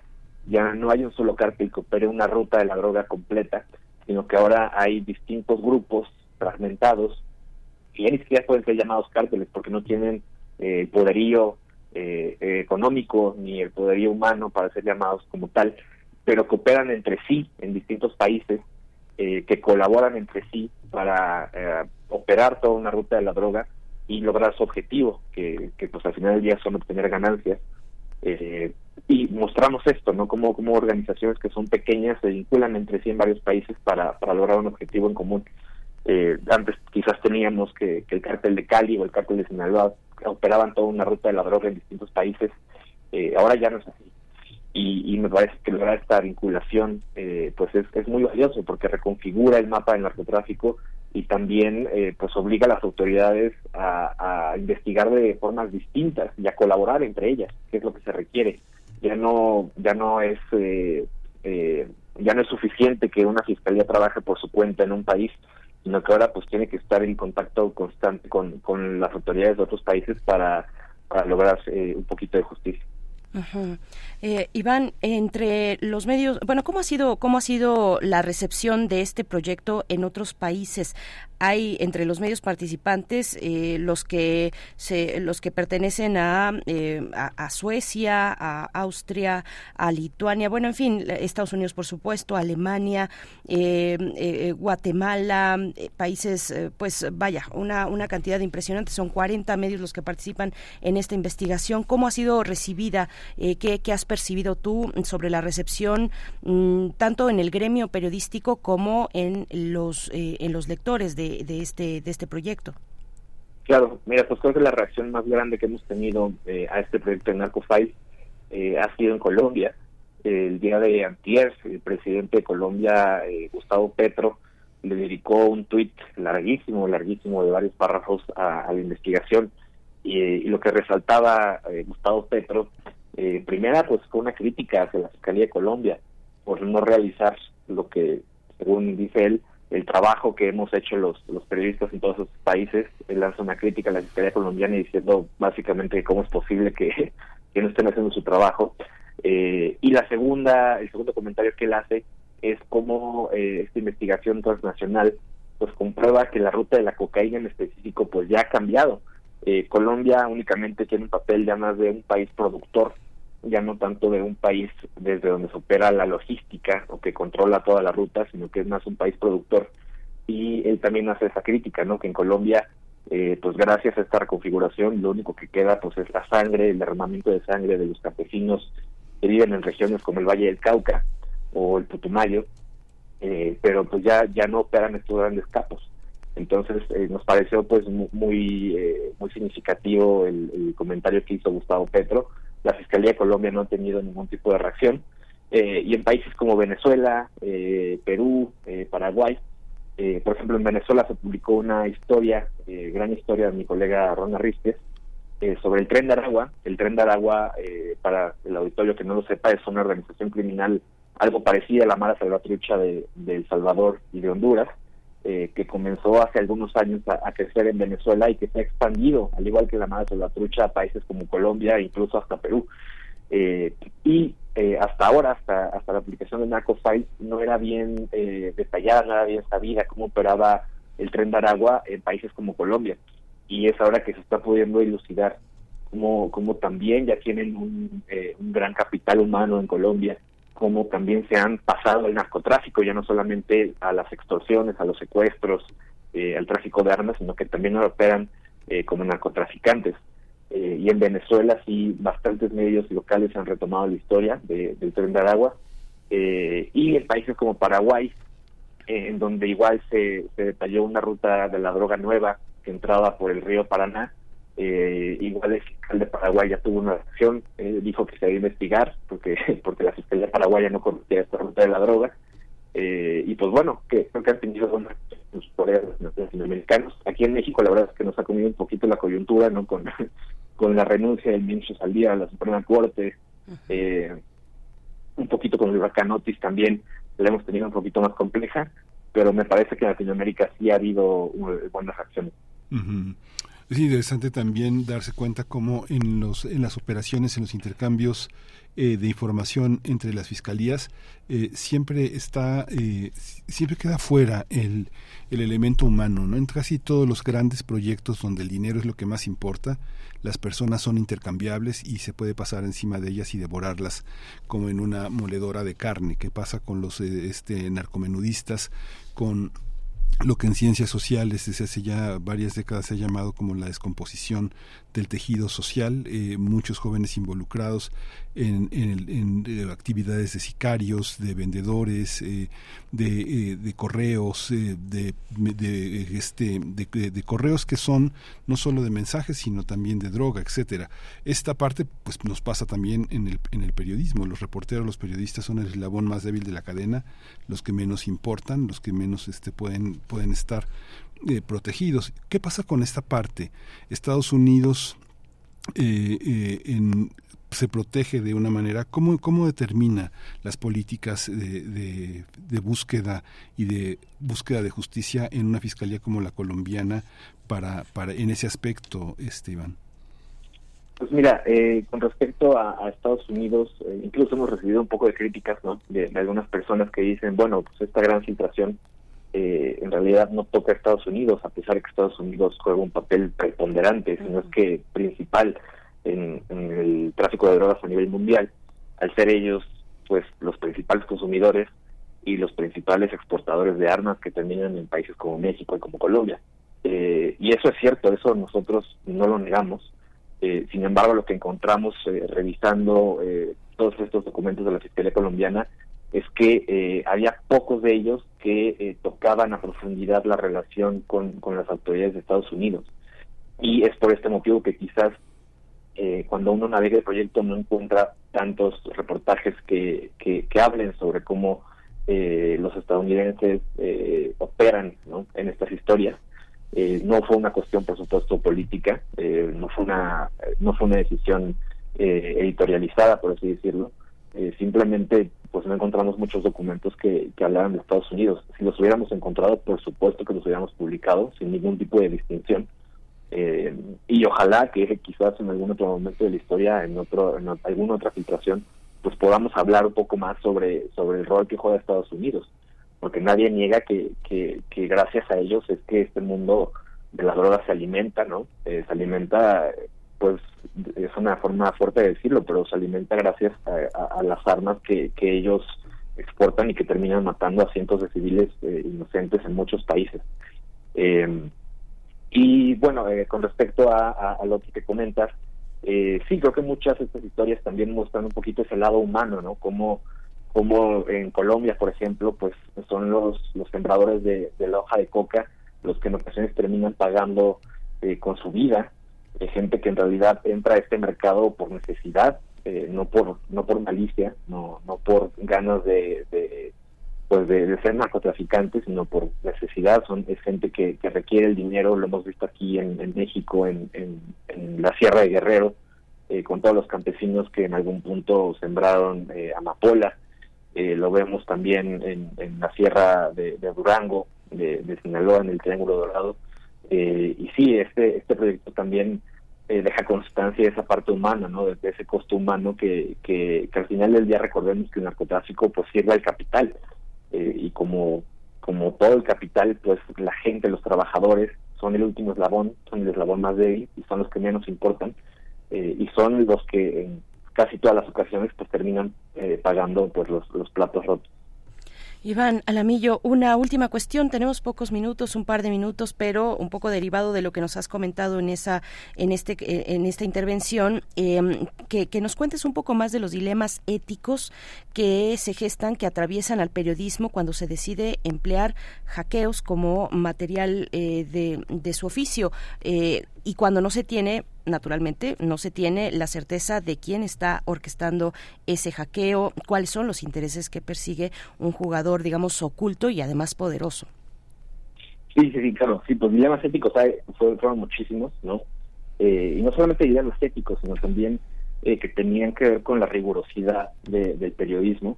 Eh, te puedo platicar, por ejemplo, del reportaje que yo trabajé junto con mis colegas Violeta Santiago y Juan Omar Fierro, de ahí sigue Noticias Distinto Elemento. Eh, nosotros encontramos esta vinculación de la financiera Black Wall Street Capital con, con esta red eh, internacional de tráfico de drogas, eh, pero pues como en Holanda, en Países Bajos, todavía no hay una sentencia judicial irrevocable, pues nosotros a lo largo del texto teníamos que manejar como presunto, ¿no? Obviamente no podíamos dar por hecho que, que estas personas eh, investigadas en Países Bajos ya fueran narcotraficantes condenados y tuvimos que usar la palabra presunto, ¿no?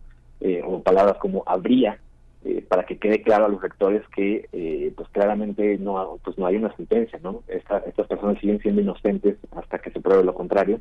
y también otros dilemas que tuvimos, por supuesto, fueron pues cómo manejar los documentos que, que fuimos encontrando en la Fiscalía colombiana, porque muchos de ellos, a pesar de que eran muy reveladores, eh, tenían eh, mucha carnita, como le decimos nosotros, eh, pues eran prácticamente impublicables, porque si lo hubiéramos hecho, pues hubiéramos puesto en riesgo a, los agentes de la Fiscalía colombiana. Entonces decidimos no usarlos, lo cual pues algunos de nosotros nos dolió un poco porque sean documentos muy reveladores, pero por seguridad y por protección de, de, nuestras fuentes y de la gente involucrada, pues no lo hicimos, únicamente lo manejamos en texto sin mencionar nombres, sin mencionar fechas en ocasiones, porque incluso dar fechas o lugares, eh, pues ya con eso estás dando pistas, ¿no? Si alguien, pues, si alguien quiere atentar contra estas estas personas, entonces sí sí fue todo un proceso, eh, pues de, rigurosidad periodística y de edición eh, que como les comento pasó por los ojos de muchos editores, no solamente aquí en México. de hecho, el proceso de fact-checking de UCCRP, que son los líderes de este proyecto, es un proceso exhaustivo eh, y nos tardó más de un mes. El último mes del proyecto fue de fact-checking. Eh, los editores de Europa nos pedían documentos, nos pedían grabaciones de, entrevistas, eh, nos pedían fotos y, y, todo esto para que el lector tenga la certeza de que está leyendo un reportaje que está bien cuidado, bien editado y que fue hecho con toda la rigurosidad del mundo. Pues muchísimas gracias eh, por, por, esta participación. Iván Alamillo, parte de este equipo de periodistas que trabaja en, con este material extraído de la Fiscalía colombiana, que trabaja en particular el caso de México. Muchísimas gracias. Gracias a ustedes por el tiempo. Un abrazo. Hasta pronto, otro de vuelta. Gracias. Pues ahí está Narcofiles, esta investigación conjunta de más de 40 organizaciones periodísticas de todo el mundo que ofrece, bueno, pues esta esta manera de acercarse a lo que fue eh, fueron los hackeos o el hackeo, el hackeo de Guacamaya, Guacamaya Leaks. Vamos, bueno, en este caso em, los documentos que tienen que ver o que fueron extraídos de la Fiscalía de Colombia. Hacemos una pausa, 8 con 35 minutos. Demasiado mexicano de Nunca Jamás es la petición musical de Julio L. Hernández.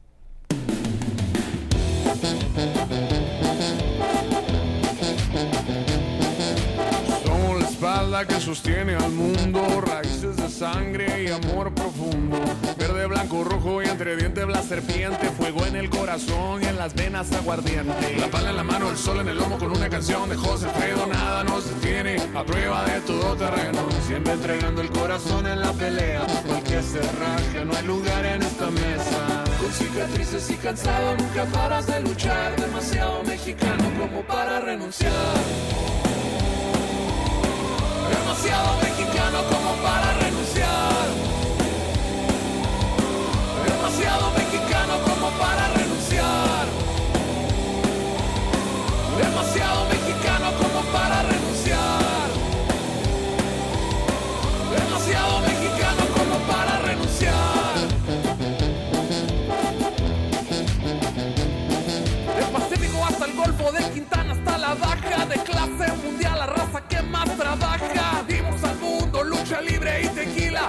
el Nobel de Bolina y la pastilla anticonceptiva. Lejos de casa, extrañando, nunca paras de luchar. Demasiado mexicano como para renunciar.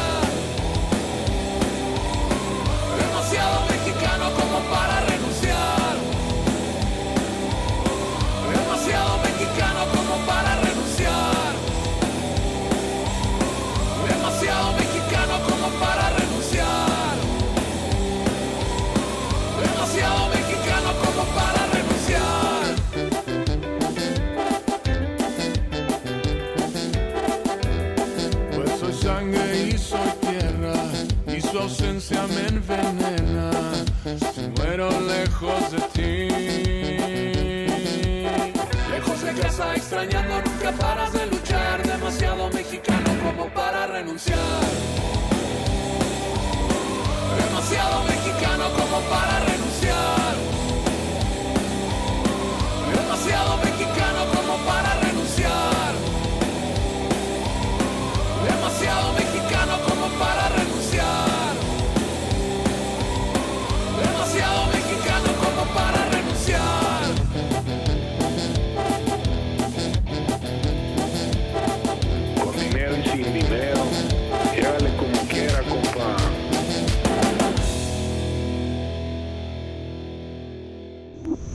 Primer movimiento.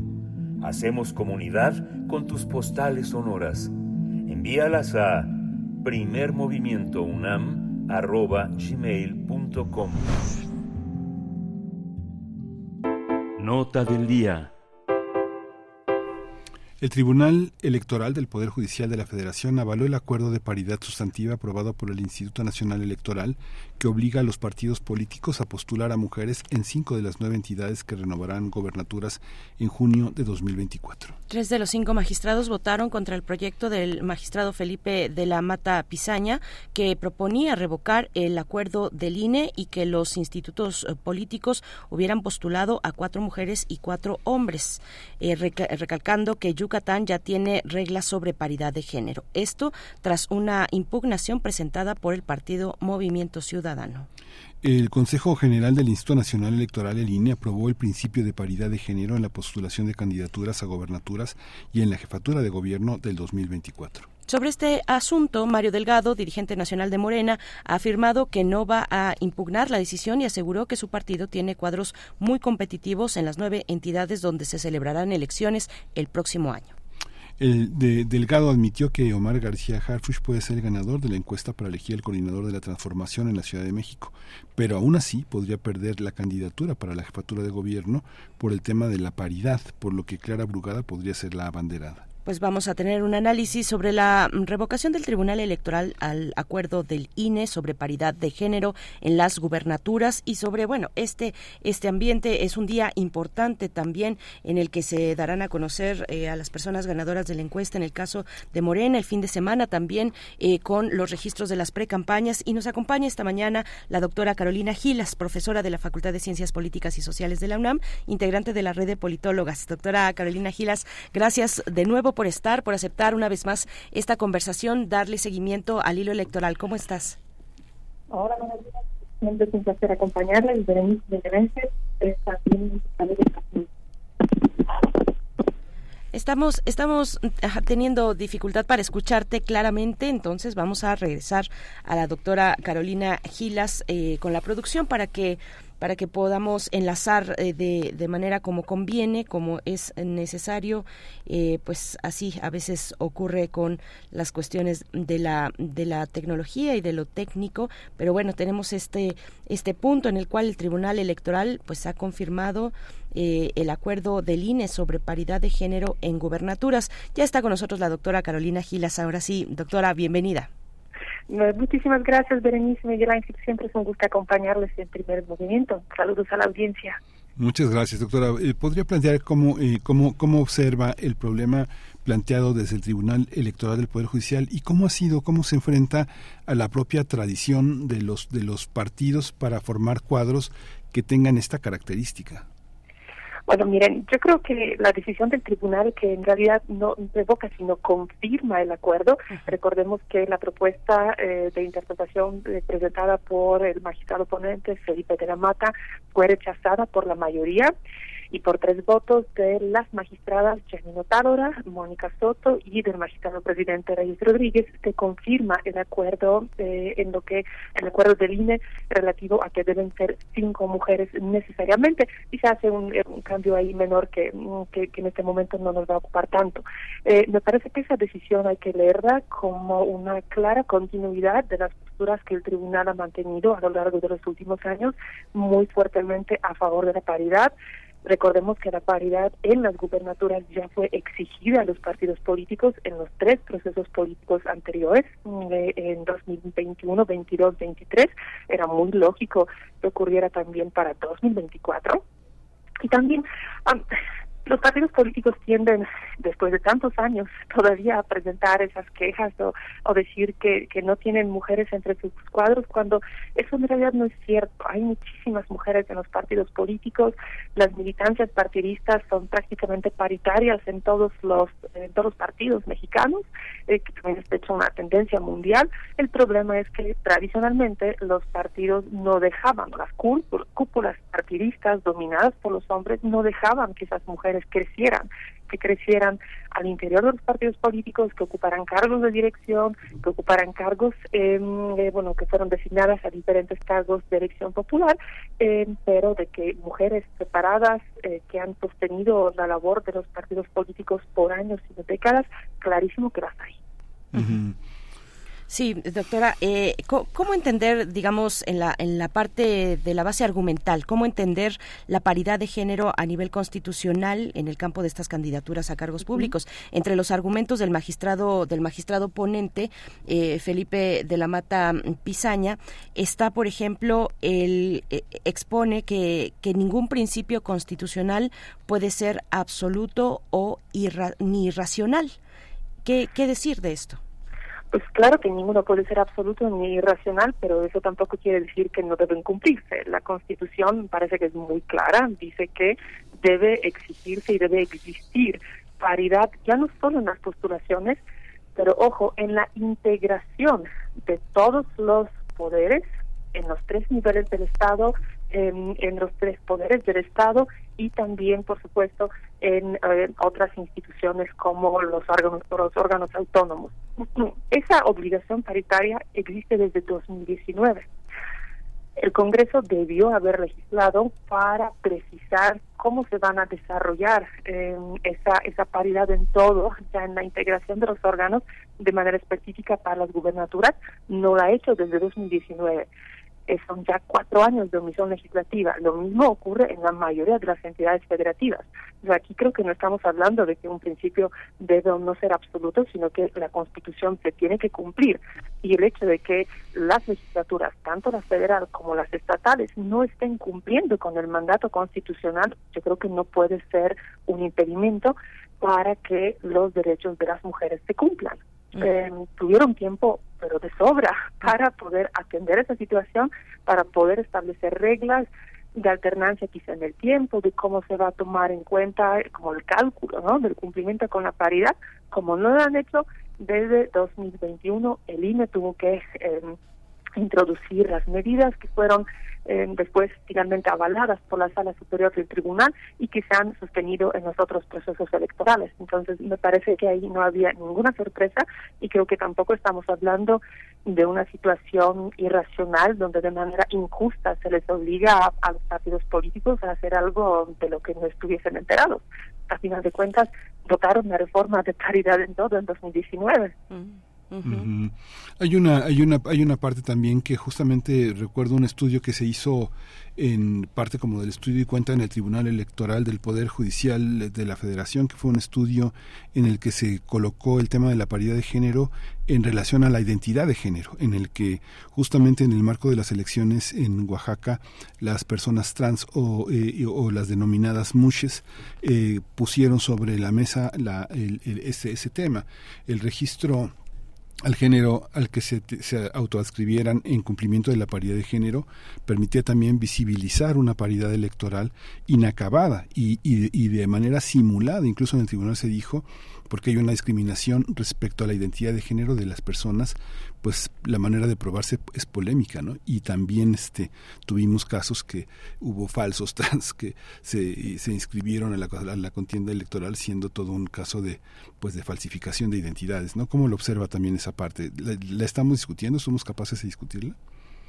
Por supuesto, lo que hemos estado observando a lo largo de los últimos años, bueno, en realidad más de dos décadas, era ese eh, ese ir y venir, ¿no? Eh, digamos que en, en, muchos sentidos la realidad misma de los procesos electorales, de la competencia electoral, de las personas y grupos que han, han estado insistiendo cada vez más en ejercer plenamente de manera efectiva sus derechos, pues ha puesto escenarios eh, en los que la ley pues no necesariamente ha pensado, ¿no? Como la postulación, por ejemplo, de las, de las personas trans. Eh, eso ha obligado a las autoridades de ir estableciendo criterios, que en este caso, por supuesto, igual que en principio en el caso de la identidad indígena, eh, se toma la autoadscripción, es decir, cómo la propia persona se asume a sí misma, aunque también, tristemente, luego vemos diferentes intentos por parte de partidos políticos y candidaturas de darle vuelta a esas normas. Así surge el tema de Oaxaca justamente, donde hubo un grupo de, de varones, eh, candidatos, quienes para darle vuelta a la eh, a la paridad se han presentado como personas trans, aunque en realidad no, no lo han hecho, digamos, de manera consistente antes en sus vidas privadas y públicas. Y ahí, por ejemplo, eh, el tribunal estableció esa especie eh, de, de, verificación, digamos, ¿no? Que sí se respeta la autoadscripción de las personas, pero también está sujeta a una posible eh, revisión para asegurarse que realmente accedan a este tipo de espacios que se reservan eh, para personas de diversidad sexogenérica, para personas indígenas, para personas migrantes, etcétera, eh, que, que, realmente sean personas pertenecientes de esos grupos. Esa historia de que establecemos reglas y que los partidos políticos buscan maneras de burlarlas, ha sido una, una marca muy clara ante la evolución primero de las cuotas y después de la paridad en México, donde justo gracias a firme actuación de las autoridades electorales, pero también gracias a una muy firme vigilancia y exigencia por parte en particular de las mujeres mujeres políticas, pero también mujeres de movimientos feministas, de organizaciones feministas, de estar supervisando qué hacen los partidos, si cumplen, en qué medida cumplen y en su caso denunciarlo. Esa, ese fue como el mecanismo que nos permitió eh, lograr una implementación mucho más precisa y mucho más efectiva de la paridad de las otras de los otros mecanismos de las otras acciones afirmativas. Doctora Carolina Gilas, también eh, te pediría que pues hacer un, un, balance de cómo, digo, ahora con lo que nos, nos comentas, pero abrir todavía más eh, la, la mira para hacer un balance amplio de cómo de cómo ha caminado la aplicación de este principio de paridad, eh, particularmente en el caso de, de las gubernaturas. Hasta antes de las intermedias del 2021, si no estoy equivocada, teníamos números pues francamente asombrosos con el, si no estoy equivocada, el 98% de las gubernaturas eh, han sido ocupadas o habían hasta ese momento sido ocupadas por varones en la, en la historia de México, en la historia moderna de nuestro país. ¿Cómo ha caminado esa, e, e, esa medida? pues ha caminado con pues, con muchas dificultades lamentablemente porque sigue habiendo sigue habiendo muchas resistencias me parece que el mero hecho eh, de cómo se fue adoptando reconociendo la paridad en las gubernaturas en este ciclo 2023-2024 también es una muestra de ello. Recordemos que los debates en el INE y la oposición de los partidos políticos ha sido muy fuerte que insisto, cuatro años después de la reforma y después de otros tres ciclos con la paridad en las gubernaturas, me parece, de verdad no encuentro otra palabra que, que absurdo que estemos nuevamente discutiendo si esto se debe cumplir, si esto no se debe cumplir o qué implica el cumplimiento de la paridad.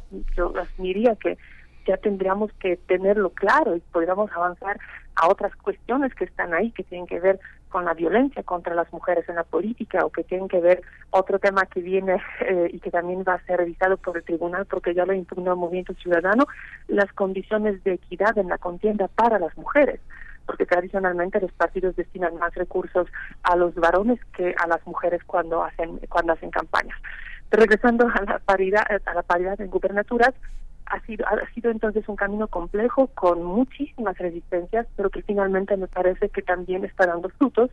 Estamos hoy con una tercera parte, un poco más, de las eh, gubernaturas ejercidas por las mujeres, eh, que es un hecho histórico, o sea, es poco en realidad, estamos en ese sentido muy, muy lejos de cualquier paridad, eh, pero bueno, estamos avanzando, hay cada vez más mujeres que llegan a ocupar estos espacios yo creo que eso es fundamental y creo que no podemos dejar de presionar y dejar de exigir que esto se cumpla y que tengamos cada vez más eh, mujeres candidatas. Yo, a, mí, me hubiera encantado que algún partido postulara a nueve mujeres, ¿no?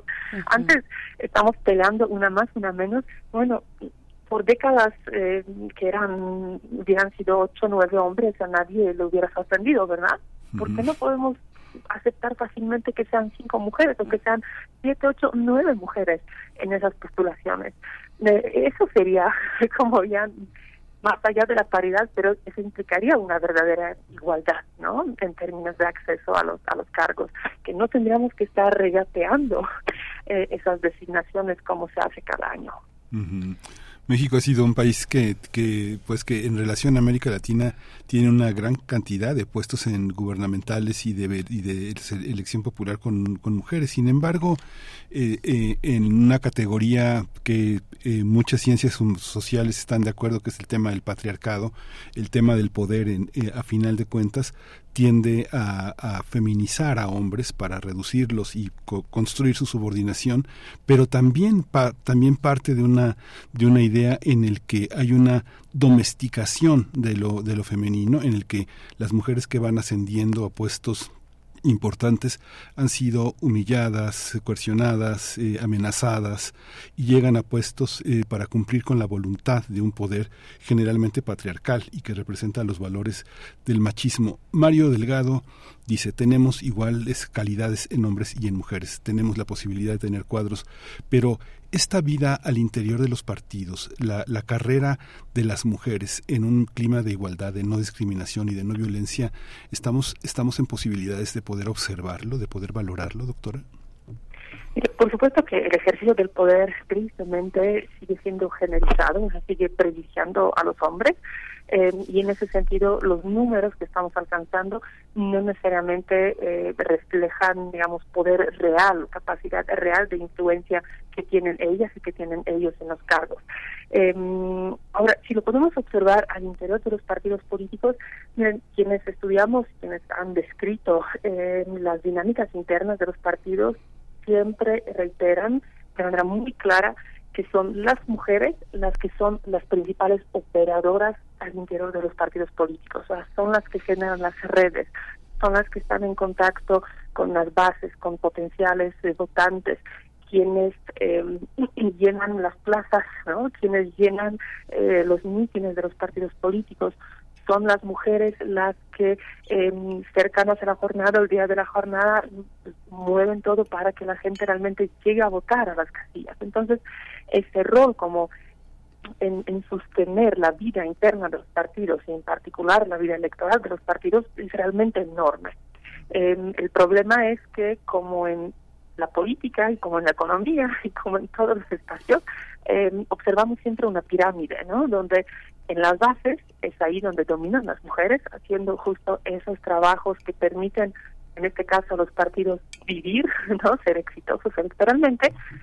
Pero conforme subimos en los escalones de esa pirámide, observamos que las mujeres empiezan a desaparecer, ¿no? Hay, hay menos eh, mujeres entre las dirigencias partidistas, hay menos mujeres en las candidaturas. Lo hemos corregido, al menos en cuanto a las candidaturas, eh, de manera bastante efectiva, con las medidas primero de cuota, después con el reconocimiento del principio de la paridad pero la vida interna de los partidos todavía se resiste y eso que también tienen la obligación de integrar de manera paritaria a todos sus órganos directivos. Pero veamos hoy quiénes son dirigentes de los partidos políticos nacionales en México. Son hombres. Son hombres. Veamos quiénes integran la JUCOPO en, en los congresos. También son hombres. ¿no? Ahí tenemos esos techos que todavía falta romper. Bueno, ¿qué, qué, qué tema y qué temas eh, se derivan de esta cuestión de la paridad de género en contextos electorales? Doctora Carolina Gilas, como siempre un placer, muchas gracias. Y pues bueno, esto, no sé si decirle, va arrancando de alguna manera sí, formalmente sí, oficialmente sí, y ojalá tengamos, podamos contar eh, contigo para, para, para, esta, para estos meses por delante y, y tener tu balance sobre la cuestión electoral. Doctora Carolina Gilas, muchas gracias. Al contrario, siempre a su disposición, siempre es un privilegio platicar con ustedes en primer movimiento. Les deseo un lindo día, un lindo fin de semana. Gracias, doctora. Muchas gracias. Igualmente. Gracias, doctora Carolina Gilas, profesora de la Facultad de Ciencias Políticas y Sociales de la UNAM e integrante de la red de politólogas. Muy interesante eh, también hablar de, la red de politólogas, de, porque es una, es una red latinoamericana, finalmente. Es una red latinoamericana que ya lleva eh, poquitos años, pero suficientes, digamos, para eh, seguir caminando y hacer un trabajo interesante para, de entrada, identificar quiénes son las politólogas de la región ese ya es un mapeo que de entrada es muy interesante y es lo que ha logrado en un primer momento la red de politólogas y después ya eh, bueno pues derivar en otros en otros en otros eh, aspectos eh, tal vez en, en, en, en, reuniones pues en proyectos conjuntos. Mm, es interesante lo que ha hecho la red de politólogas. Nosotros vamos a despedir esta hora. Despedimos a Radio Nicolaita y les deseamos excelente fin de semana. Nos vamos con música Miguel Ángel. Sí vamos a escuchar Gimme the Power de Molotov. Es una petición de Andrea Smart y vamos a escuchar la versión de MTV Unplugged.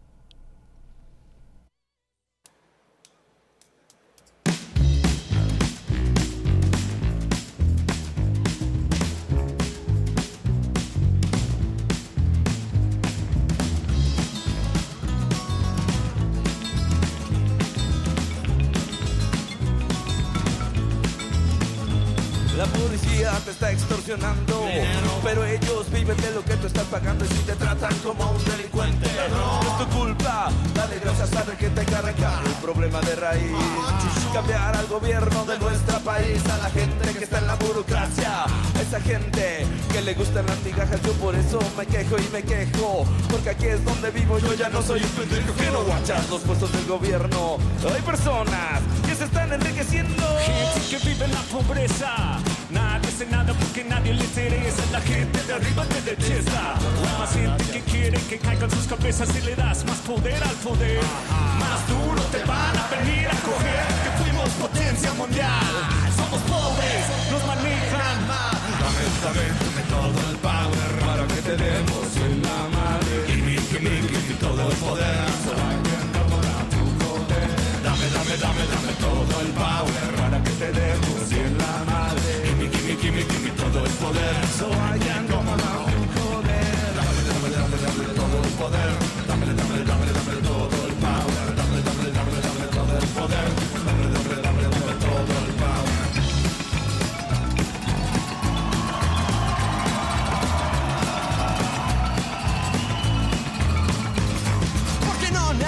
Donde no hay que comer. No hay por qué preguntarnos cómo le vamos a hacer. Nos pintan como unos huevones. No lo somos.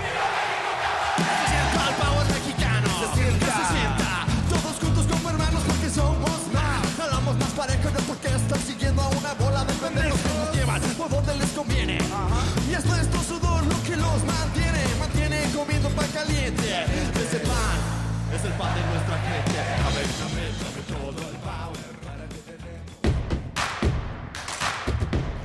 Síguenos en redes sociales. Encuéntranos en Facebook como Primer Movimiento y en Twitter como arroba PMovimiento. Hagamos comunidad.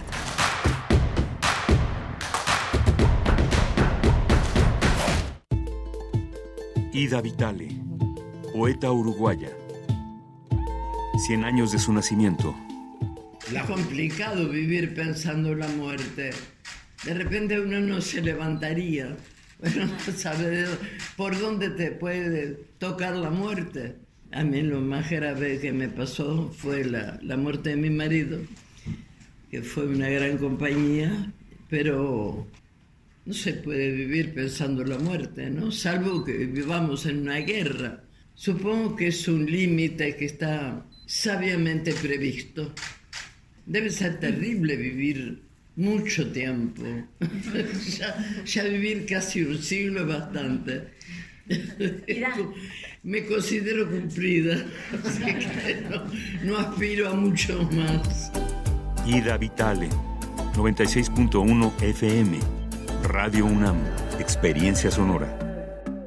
Habla Alejandro Moreno, presidente nacional del PRI. Cuando los gobiernos del PRI creamos los libros de texto gratuito, no pensamos en el partido, pensamos en tus hijos. Cuando creamos los programas sociales, no pensamos en el partido, pensamos en tu familia. Cuando apoyamos con créditos a campesinos y a pequeños empresarios, pensamos en que tu familia crezca y le vaya bien. No somos perfectos, pero los priistas damos resultados y sabemos gobernar. Propaganda dirigida a militantes y simpatizantes del PRI. Con cada latido, las mentiras tiemblan. Con cada latido se acerca más la verdad. Con cada latido, los rencorosos tiemblan. Con cada latido, la incompetencia se va. Porque otro México es posible. Con seguridad, sin divisiones. Con igualdad, con cada latido, nos acercamos más a la victoria, porque somos millones los que queremos para México un gobierno de verdad. PRD.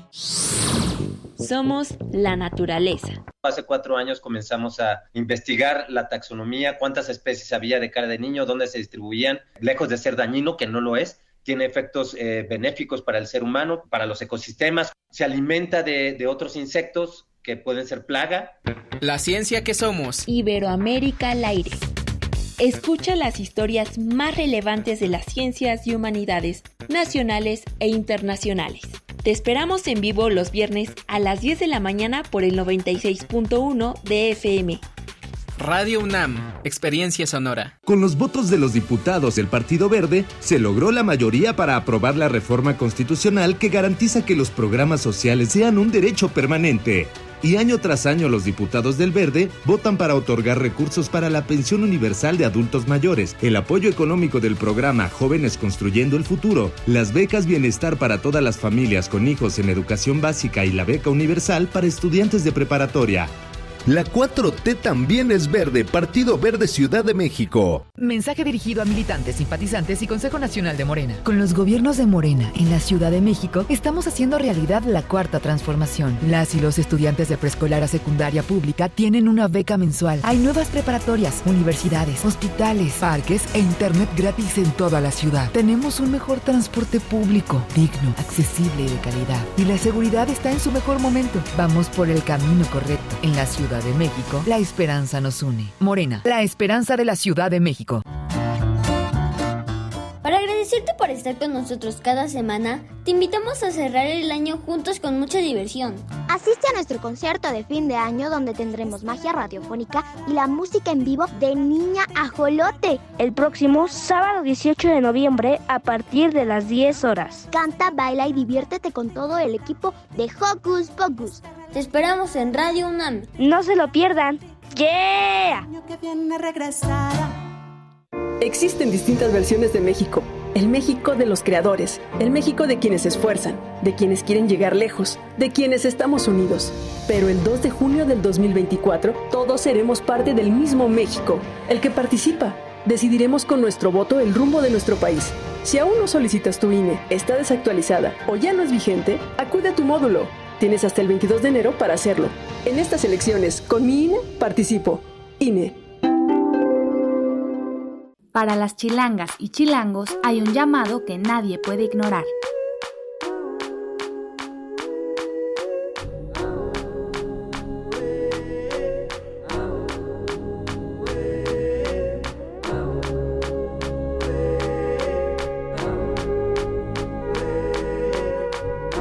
La democracia nos llama.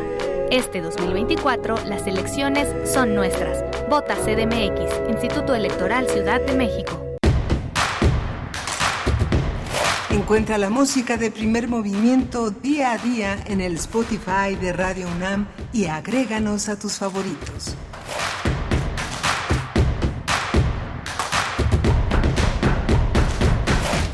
Hola, buenos días. Ya son las 9 de la mañana con 6 minutos de este viernes 10 de noviembre. Es, eh, estamos en primer movimiento, estamos en Radio UNAM, eh, estamos en Adolfo Prieto 133 en la Colonia del Valle, aquí es su casa, es la, es la sede de esta radio universitaria. Estamos en P Movimiento, en X, eh, estamos en primer movimiento en Facebook, haciendo comunidad en radio.unam.mx para quienes nos siguen a través de la wide web y estamos aquí Rodrigo Aguilar está en la producción ejecutiva está Andrés Ramírez controlando los eh, eh, dispositivos de la cabina y mi compañera Berenice Camacho al frente de la conducción. Querida Berenice, buenos días. Miguel Ángel, muy buenos días. Estamos de vuelta con ustedes.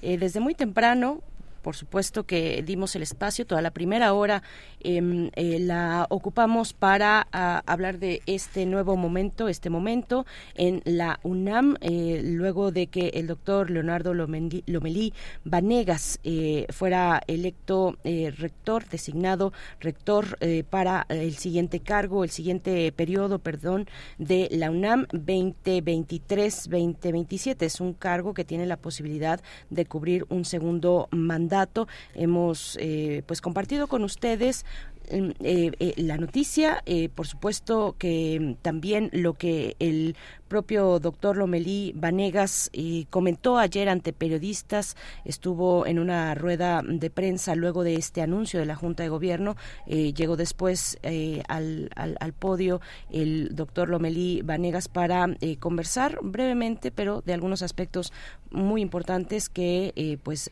pudo comentar ahí frente a los colegas periodistas. También, también en la mañana temprano hoy aquí les compartimos una vez más el, la conversación que tuvimos el 25 de octubre, miércoles 25 de octubre, cuando en aquel momento estábamos realizando un ciclo de entrevistas con las que fueran las 10 personas finalistas para ocupar este cargo.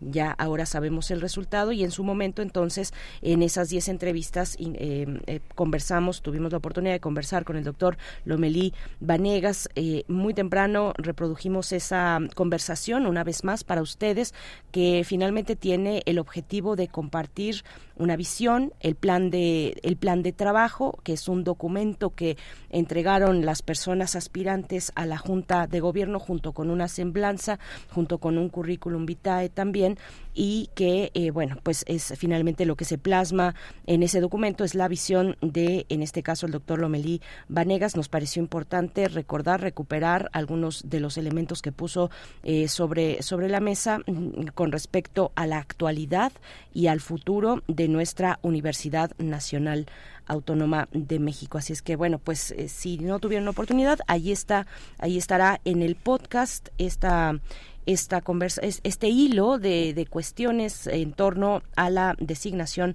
del doctor Lomelí Vanegas como rector electo de la UNAM.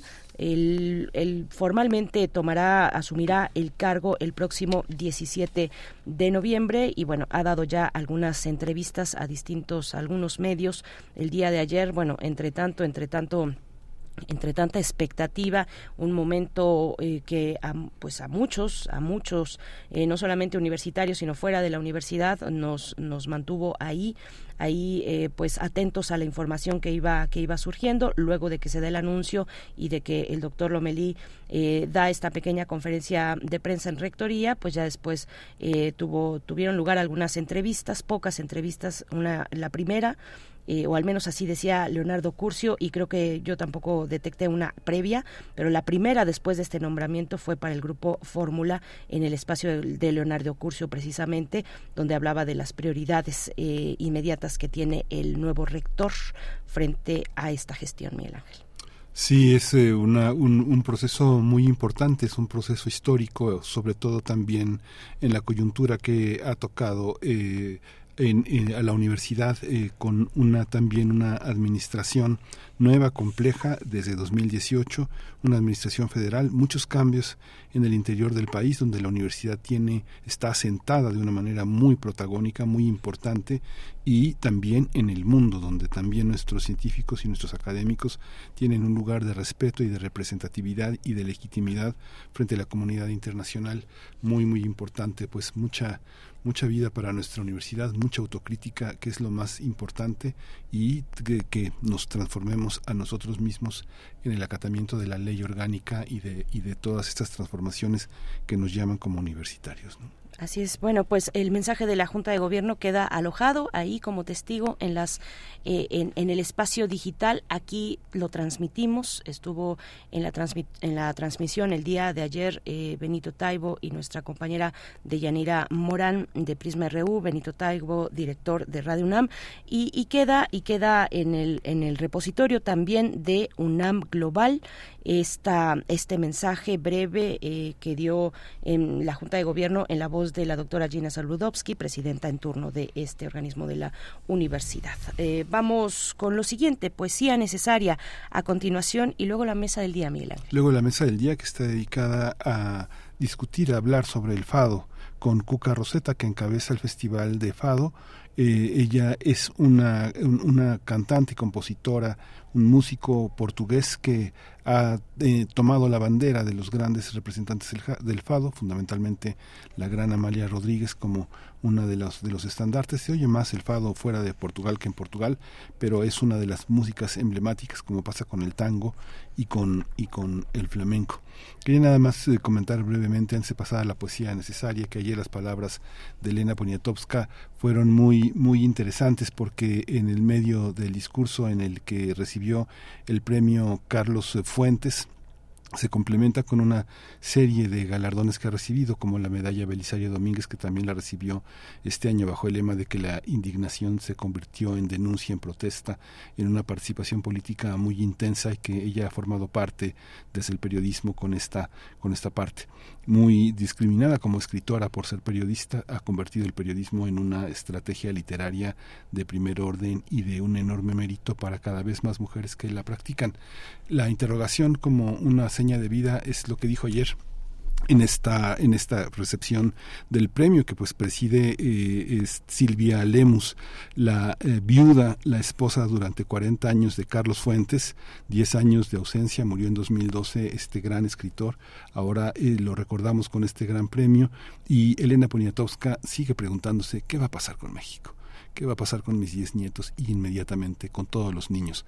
Esa es parte de la, de la bondad de alguien que piensa en ella misma y en los demás, en lo, en, que es un signo también de identidad de los grandes escritores y de los grandes periodistas. Entrañable. Elena Poniatowska. Vamos con la poesía necesaria. Es hora de poesía necesaria. Hoy es el aniversario número 122 del escritor José Gorostiza, autor de Muerte sin fin, uno de los pues, grandes escritores mexicanos del siglo pasado y de cualquier siglo. Nació en 1901 en Villahermosa, Tabasco, miembro notable del grupo de los contemporáneos, una vida dedicada eh, también, además de, de las letras, eh, particularmente al servicio público en la, en la diplomacia, como embajador, también como representante de México ante el Consejo de Seguridad de la ONU, lo fue en los años 50. Y bueno, hoy es su aniversario, hoy 10 de noviembre, le recordamos a través de sus letras con este poema que se titula La Casa del Silencio. Lo vamos a acompañar con música de laúd de Zamboni, compositor italiano del barroco, en la interpretación del músico bosnio Edin Karamazov. Vamos entonces con La Casa del Silencio, recordando en, el, en su aniversario al escritor José Gorostiza. La Casa del Silencio. La casa del silencio se yergue en un rincón de la montaña, con el capuz de tejas carcomido, y parece tan dócil que apenas se conmueve con el ruido de algún árbol cercano, donde sueña el amoroso cónclave de un nido. Tal vez nadie la habita ni la quiere, y acaso nunca la vivieron hombres, pero su lento corazón palpita, con un profundo latir de resignando, cuando el rumor la hiere y la sangre del trémulo costado. Imagino en la casa del silencio un patio luminoso, decorado por la hierba que roe los canales y un muro despintado al caer de las lluvias torrenciales. Y en las noches azules, la pienso conturbada, si adivina un balbucir de luz en sus escaños, y la oigo verter con un ruido ya casi imperceptible, contenido, su lor paternal de tres mil años.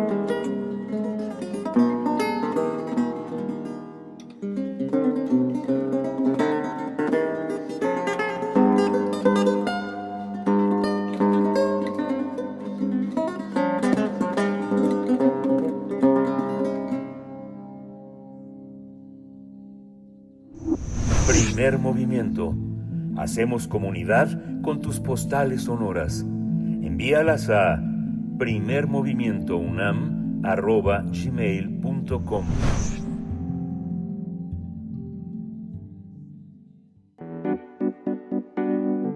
La mesa del día. Con la presentación de la fadista Cuca Roseta se va a realizar el Festival de Fado en México.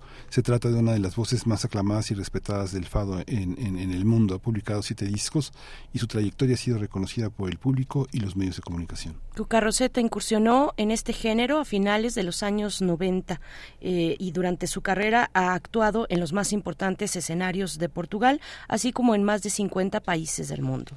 Su álbum debut, que fue producido por Gustavo Santaolalla, la colocó como una de las cantantes de fado más importantes. El trabajo que hizo Raíz y su tercer álbum fue producido por el brasileño Nelson Mota.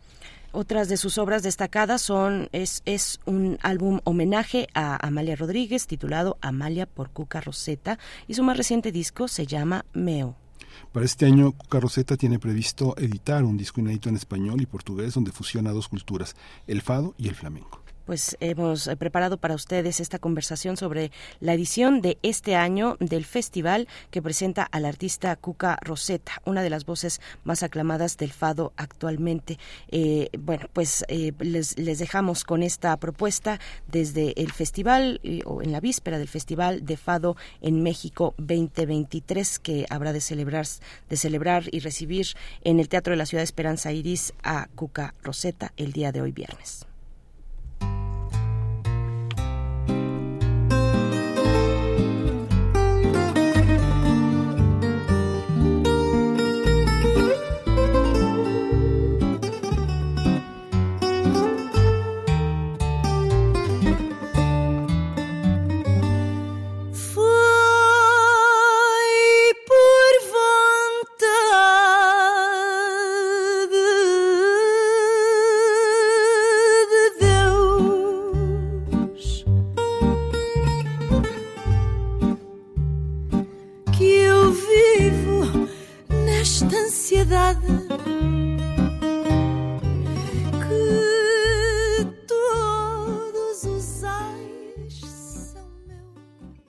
Esta es la voz de Cuca Roseta, una de las voces más representativas de la canción portuguesa y del fado, de su gran tradición musical, que vamos a escuchar hoy en el Teatro Esperanza Iris de la Ciudad de México a las ocho y media de la noche. Ella viene acompañada con un invitado especial, el guitarrista Sandro Costa, cuyas cuerdas ya escuchamos en esta introducción. Es una colaboración con el Sistema de Teatros de la Ciudad de México y la UNAM en la Facultad de Estudios Superiores Acatlán, donde ya se inició el día de ayer este festival con una exposición de la cultura portuguesa, un taller de Sandro Costa y una película sobre la historia del fado.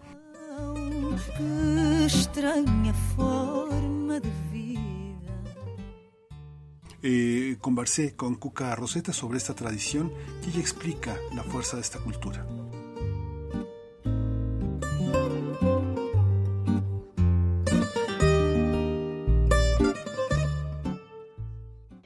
Porque já, já vimos muita fusão de fado com outras coisas e há, um, há uma linha que quando, quando, quando a fusão uh, não desvirtua as raízes e quando já está desvirtuando as raízes para mim um, eu penso que há uma, uma evolução normal com o tempo. Amália Amália trouxe uma evolução brutal al fado.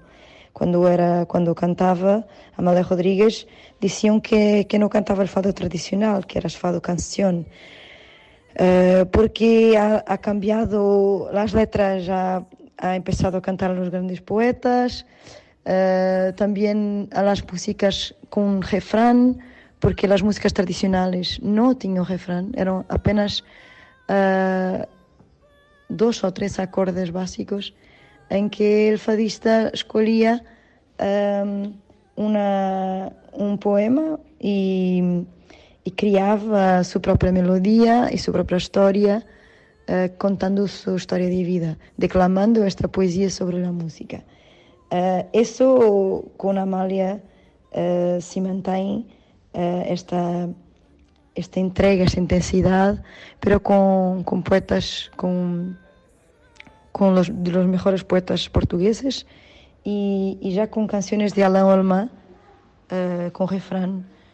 Um, entonces, uh, también ha traído el bajo, uh, por ejemplo, la guitarra, la guitarra bajo, que inicialmente el fado solamente era viola y guitarra, y después ha venido el bajo. Ahora nosotros, nos, la nueva generación de fadistas ya, ya tocamos eh, con batería, con percusión um, y lo piano también, también Amalia también ya, ya lo hacía con piano por veces, uh, con orquesta, claro.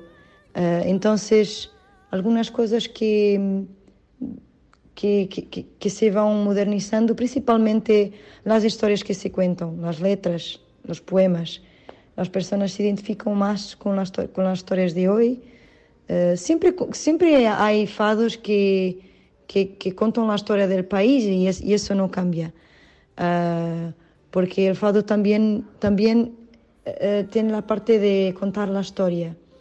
Pero as músicas, muitas muchas letras nuevas, eh, no, poesía, eh, ya está siendo criada eh, con los tiempos de hoy. Entonces ya muchos jóvenes que se, se empiezan a identificar y eso es muy importante para que el fado continúe vivo.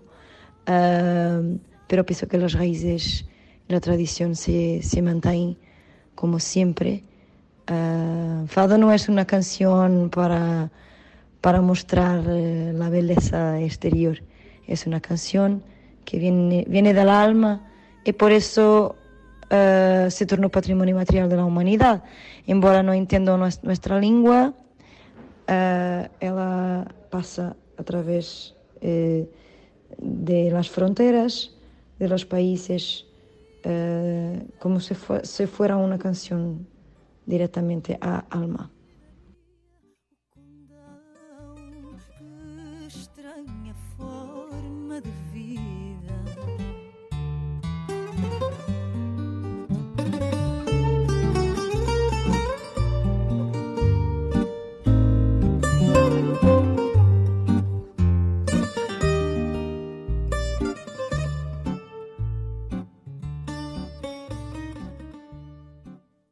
Desde 2011 el fado es considerado por la UNESCO como Patrimonio Cultural Inmaterial de la Humanidad y en México esta es la edición número 13 del Festival de Fado con Cuca Roseta a la cabeza del programa.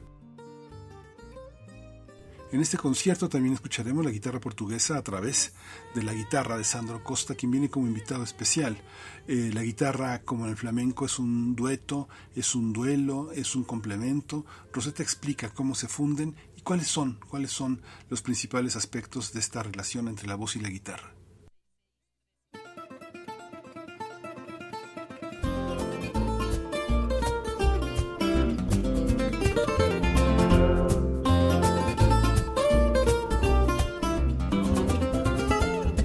Ele chega de sorriso gingão e no guião traz a vergonha no bolso.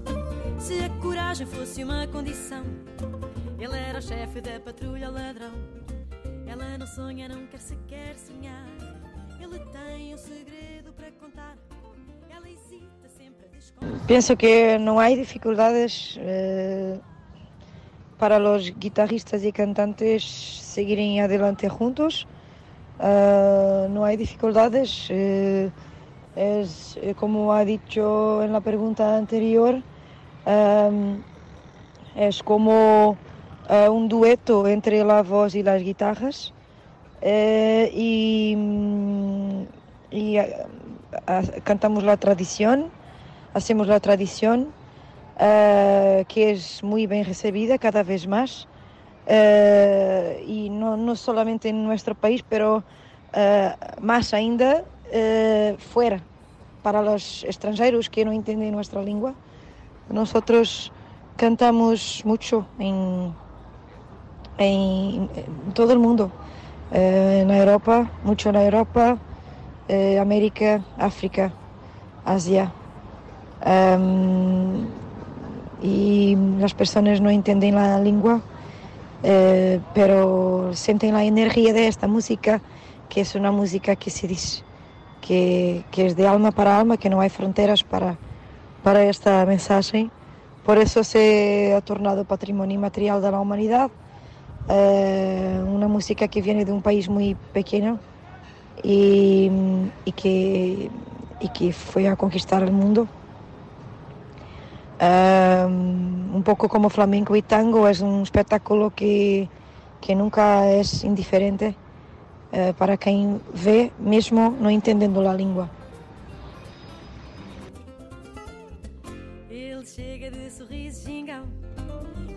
Guião traz a vergonha no bolso. Se a coragem fosse uma condição, ele era o chefe da patrulha ladrão. Ela não sonha, não quer sequer sonhar. Ele tem um segredo para contar. Ela hesita sempre a desconfiar. Ele acredita, isto vai dar que falar. O que será que ele tanto me quer? E se quiser, mas não quer, de onde vai quem é? Se é cigano, só se for adorado.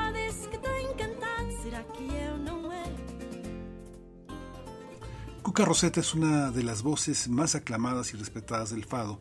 Tiene siete discos, presentaciones en más de 50 países, en dos con lo más variado de la escena musical, a través de colaboraciones musicales, de duetos. Cuca Roseta representa a la nueva generación de fadistas y ella compone sus propios temas, no solo interpreta el repertorio tradicional, eh, con todo, es una cantante y una artista que expresa una enorme gratitud por la tradición, por los eh, pilares de esta tradición. Por eso en el repertorio están también los grandes momentos del fado, como lo que escucharemos en un momento.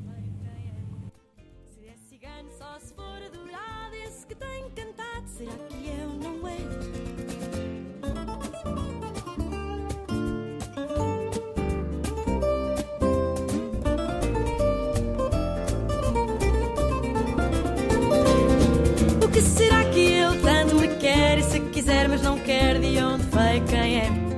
Se é cigano, só se for adorado. Esse que tem encantado, será que eu não é? Se é cigano, só se for adorado. Esse que tem encantado, será que eu não é?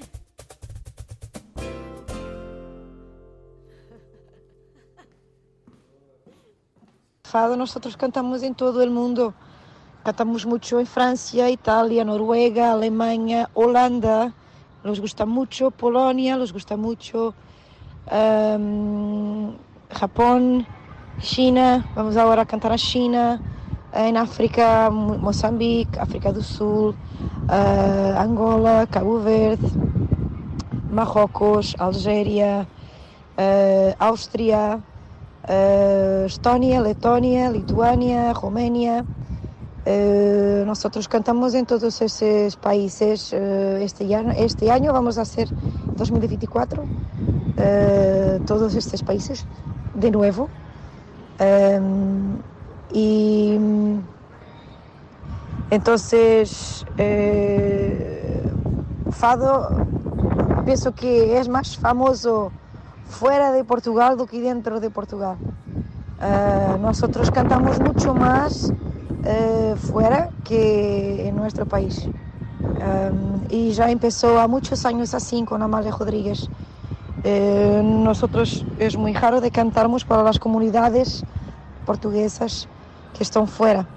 Uh, também lo hacemos, eu he hecho do, dos veces só, solamente em 15 anos de carreira e um, que também é, é interessante porque levamos a saudade, pero maioritariamente fado está nos festivais do mundo, assim como o tango e flamenco.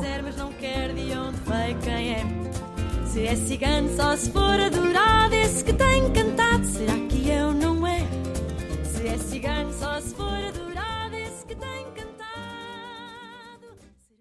El Festival de Fado es un evento internacional que en 2023 cumple 13 años de trayectoria, está presente en 17 grandes ciudades de Europa, América Latina, África y Asia. Cada año presenta artistas en concierto y realiza una labor de divulgación de la lengua y la cultura portuguesa que incluye exposiciones, conferencias, proyección de películas. Esto es, esto es el Fado.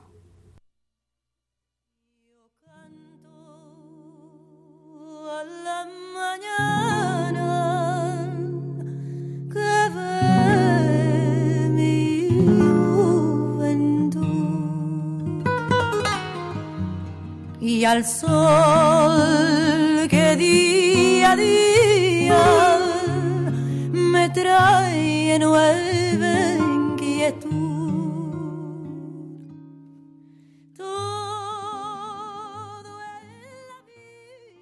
vamos a escuchar es una de las piezas en homenaje a Amalia Rodríguez, una, una visión de esta cantante portuguesa que es una de las piedras fundamentales del fado. ¿Qué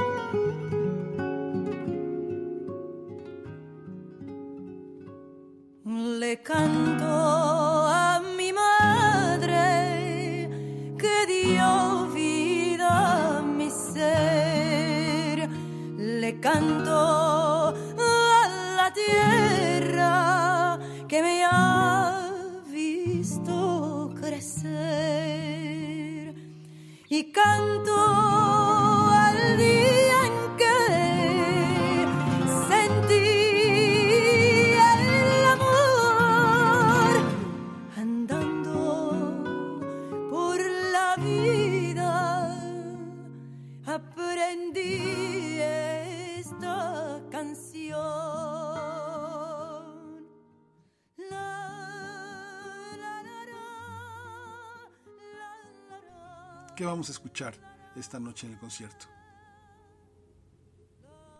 que vamos a escuchar eh, en esta visita en México, vamos a escuchar eh, la tradición portuguesa, el fado, eh, mis canciones, algunas tradicionales también que no, no salen de mi repertorio, eh, levando una tradición de un país que, que es un patrimonio material de la humanidad, que es eh, escuchado y admirado en todo el mundo.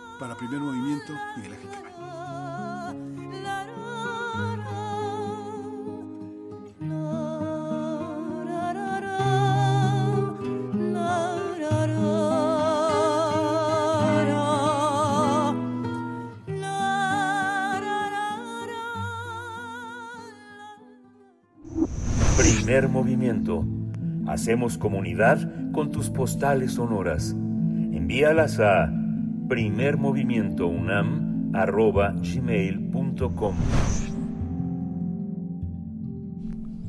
Acabamos de escuchar esta pieza realizada por Miguel Ángel Quemain, una entrevista con Cuca Roseta que se presentará este viernes, el día de hoy, 10 de noviembre, en el Teatro de la Ciudad Esperanza Iris, el Festival de Fado México 2023. Y a continuación, a continuación les invitamos a escuchar que no pase un viernes aquí en primer movimiento sin escuchar la recomendación literaria desde el Fondo de Cultura Económica de nuestra querida amiga, colega, periodista y escritora Verónica Ortiz. Se trata de El Taller de Literatura de José Agustín Solórzano.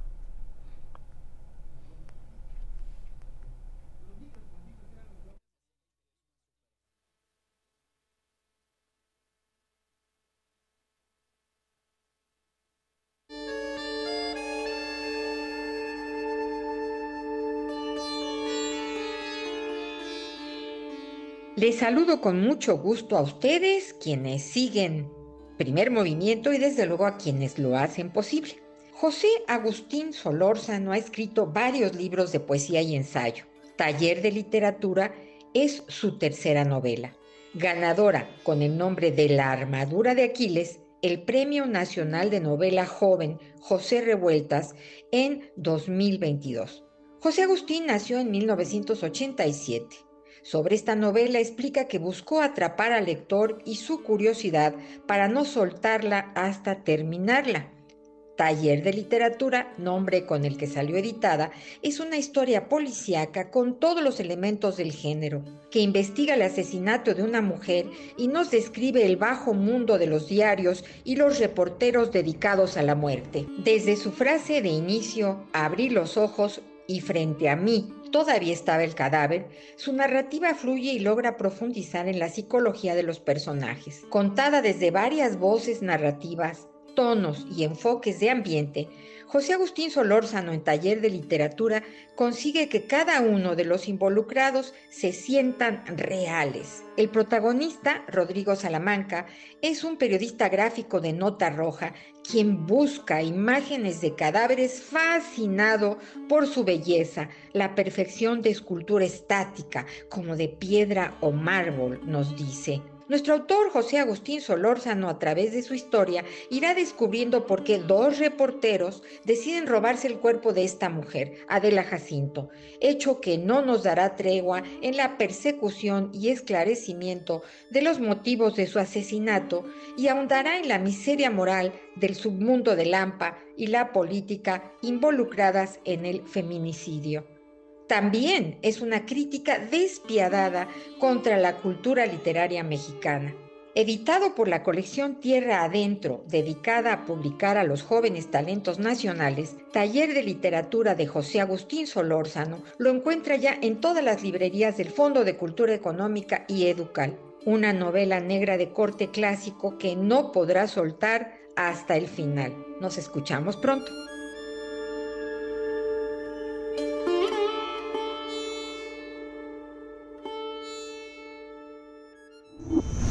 Primer movimiento.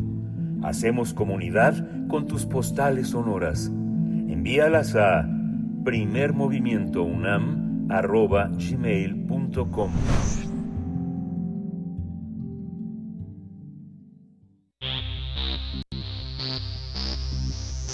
De festivales, ferias y más. Recomendaciones culturales. Del 15 al 18 de noviembre de este año se llevará a cabo el sexto encuentro iberoamericano de productores escénicos. Un encuentro gestado se originó en Ciudad de México en 2009 y a partir de ese momento sus ediciones se han colocado en Colombia. Así es que esta sexta edición tendrá lugar en Bogotá, Colombia. Y para hablar respecto a este espacio de reunión, de reflexión, de diálogo entre profesionales y especialistas vinculados con las artes de la escena, nos acompañan dos invitadas. Marisa de León, coordinadora académica del Encuentro Iberoamericano de Productores Escénicos. Ella es productora escénica, gestora cultural y docente del CUT, del Centro Universitario de Teatro de la UNAM. Eh, profesora Marisa de León, bienvenida a Primer Movimiento. Buenos días.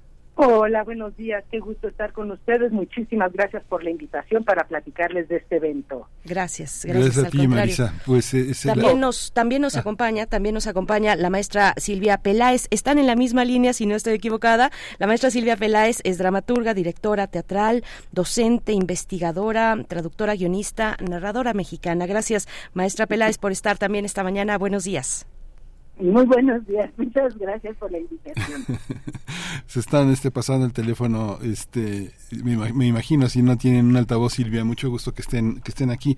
Pues ya eh, una, una sexta edición, eh, como gestora, como profesora de cómo se hacen las cosas en la producción de las artes escénicas, Marisa, eh, ¿qué significa estar en Colombia? Colombia fue, ha sido para México, como ha sido Venezuela también, un escenario fundamental de las artes escénicas. El Festival de Teatro de Bogotá, todos los teatreros que se reúnen alrededor de esa parte de América Latina ha sido fundamental. ¿Qué, qué es lo que vamos a encontrar en este? ¿Cuál es el sentido de, de, reunirse casi casi al regreso de la pandemia y para, para el teatro latinoamericano? Correcto, Miguel Ángel. Sí, pues justamente para nosotros Colombia siempre ha sido un referente muy importante de teatro latinoamericano. Como sabes, pues simplemente su Festival Iberoamericano de Teatro de Bogotá fue famoso muchísimos años, lo que llevó Fanny ¿no? Y también el Festival de Manizales, Internacional de Teatro de Manizales, es pues el festival más antiguo de Latinoamérica. Es decir, es un país que tiene mucha tradición, mucha actividad, están preocupados como nosotros por la formación de cuadros profesionales en el ámbito de la de la escena y, particularmente de la producción y de la gestión para hacer posibles los espectáculos. De modo que el que nos el que hayamos logrado que este año se realice en Bogotá para nosotros es un logro importante porque por un lado ya se habían desactivado un poquito estos encuentros, bueno, bastante, nueve años desde el último que hicimos acá en México en 2014. Antes hicimos en 2012 en España, 2011 en Argentina y 2009 y 2010 acá en México. Entonces ya tenemos esa experiencia acumulada de los eh, de hacer estos eventos académicos formativos eh, en, México y en otras partes del mundo bueno, en otros países de Iberoamérica, porque eso es mucho el enfoque regional que le damos, y ahora, pues Bogotá, gracias a Carolas Producciones y al apoyo del Ministerio para de la Cultura, las Artes y los Saberes, eh, que financiaron todo este evento, eh, la participación de cinco invitados internacionales, por ejemplo, pues hace que sea un evento significativo y el hacerlo en el Fondo de Cultura Económica de allá, en las instalaciones del Centro Cultural Gabriel García Márquez, pues bueno, es una es un privilegio maravilloso estar en la Candelaria haciendo este evento la próxima semana. Claro. Eh, eh, también, también que nos comente la maestra Silvia Peláez. No sabemos si tienen oportunidad de que, de que llevemos esta, esta breve charla con, con las dos, pero nos gustaría también escuchar lo que nos quiere comentar la maestra Silvia Peláez respecto a, pues a eso, a Colombia como sede de un encuentro como este, que como hemos dicho se gestó en Ciudad de México años atrás y que es, ha sido Colombia un escenario eh, recurrente para este encuentro, maestra Silvia Peláez. No, bueno, muchas gracias. Sí, aquí estoy con la maestra Marista. Eh, bueno, aclarar nada más que no, que Colombia no ha sido recurrente. Esta es la primera vez que lo vamos a hacer en Colombia, ah. eh, en Bogotá. La primera vez, gracias, como decía Marisa, al apoyo de Caro Laza Producciones y, y la intervención del Ministerio de Cultura, las Artes y los Saberes. Eh, es un evento que desde su origen aquí en México, cuando lo, lo creamos Marisa y yo, eh, la, la visión era esa, que al ser iberoamericano, con este sueño bolivariano, ¿verdad?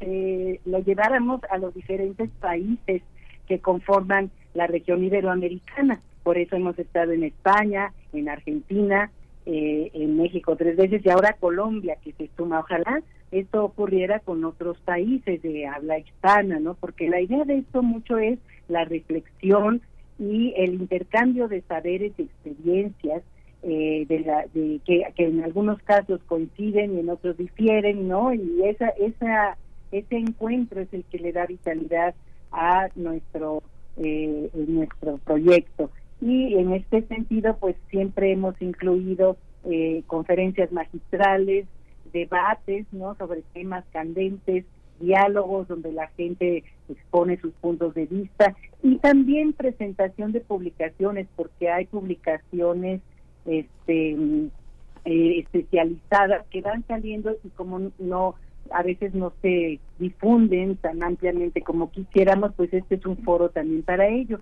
Y también en cuanto a la formación, pues hemos incluido en toda la, la estructura, digamos, de estos encuentros, incluye talleres que, que imparten los maestros internacionales de, en cada ocasión. Entonces es un, un evento realmente académico con muchas este, posibilidades de intercambio y diálogo y estamos muy contentas por ello. Gracias, maestra Peláez. Eh, profesora eh, Marisa de León, pues, ¿cuáles son los temas los ejes, o sobre todo los temas, las temáticas que ocupan a esta sexta edición de este encuentro iberoamericano de productores escénicos. Ya lo dijo Miguel Ángel Quemain, venimos eh, de la pandemia y el gremio de las artes escénicas, pues junto con los demás con el resto, sobre todo de las expresiones artísticas, eh, pues eh, se vio en, en, digamos, en panoramas muy complejos, muy complicados de sortear. Hubo necesidad de, de unirse, de unirse como gremios. El caso, el caso en México, eh, de, de hacer promoción de otras maneras, de apoyarse los unos a los otros. ¿Cuál es, qué, qué, qué, ocupa, qué ocupa en la preocupación y ocupación, pues, en realidad, de este encuentro de productores escénicos? Sí, es muy buena tu pregunta porque efectivamente tras la pandemia uno se replantea muchas cuestiones y hay que reacomodar y reinventarse. Entonces, coincidiendo contigo en esta idea de los ejes, hablaríamos de tres ejes fundamentales. Por un lado está toda una cuestión, digamos, técnica de la producción en términos del uso de las nuevas tecnologías, los nuevos lenguajes, los retos que se que enfrentó toda la comunidad artística al tener que trabajar a, través de pantallas y de, plataformas de internet que permitían de alguna manera que siguiéramos haciendo actividades eh, pues escénicas pero de alguna manera a través de, de del zoom y de, diferentes vías que se que se generaron durante la pandemia no entonces por ahí va una parte del de la reflexión en cuanto a todos los nuevos lenguajes, las nuevas tecnologías y demás. Otro eje tiene que ver con las audiencias, por supuesto. ¿Qué pasó con el público? ¿Dónde está? ¿Qué ahora qué, prefieren hacer? ¿Va, ¿Salen o ya no salen? O sea, ¿qué está pasando con los públicos también tras la pandemia? ¿Y, eh, y cuáles pueden ser los vínculos y las estrategias que se creen para seguir fomentando la presencia del público en las salas. Y finalmente el dinero, que es el otro gran, gran tema, ¿no? La problemática que enfrentamos con las crisis por cantidad de razones, desde la pandemia, ahora las guerras, en fin, es una situación quedamos siento muy vulnerables, muy frágiles, muy supeditados a, a, reglas del juego que, que, ahora están marcando mucho pues las líneas y las tendencias. Y en ese sentido la parte financiera, la parte económica, eh, viene a ser siempre una preocupación, entonces también por ahí vamos a ver cómo se pueden generar nuevas estrategias y demás para hacer que sea sostenible en la escena actual las formas de hacer teatro, danza, música, ópera, etcétera va por ahí estos tres ejes, no sé si te... por supuesto. Complejísimos, menudas tareas, Miguel Ángel. Sí, y es que esta manera también que ha sido parte de tu enseñanza, Marisa, desde hace muchos años, de saber aprovechar todo lo que hay, digo, es un, la verdad, digo, personalmente me da mucho gusto que se aproveche la sede del Fondo de Cultura Económica en Colombia, porque es una sede muy hermosa, es, una, es un espacio privilegiado realmente, y que solamente haciendo, este, ahora sí que sumando muchas manos a las tareas se pueden hacer cosas. Y esta parte de los festivales, realmente lo que la experiencia que podemos obtener de los viajes es que los viajes permiten conocer a mucha gente que, eh, que, después es la que ayuda a gestar, que genera las invitaciones, que genera toda la posibilidad de que los grupos se conozcan entre sí, porque es una comunidad muy, muy viva, muy el teatro es todavía artesanal, digamos que el teatro que hacemos hoy lo podríamos hacer, digo, se, se, hace más de un siglo apareció por primera vez la luz eléctrica, pero es algo que se puede hacer a oscuras con una vela, es algo tan atávico, Marisa.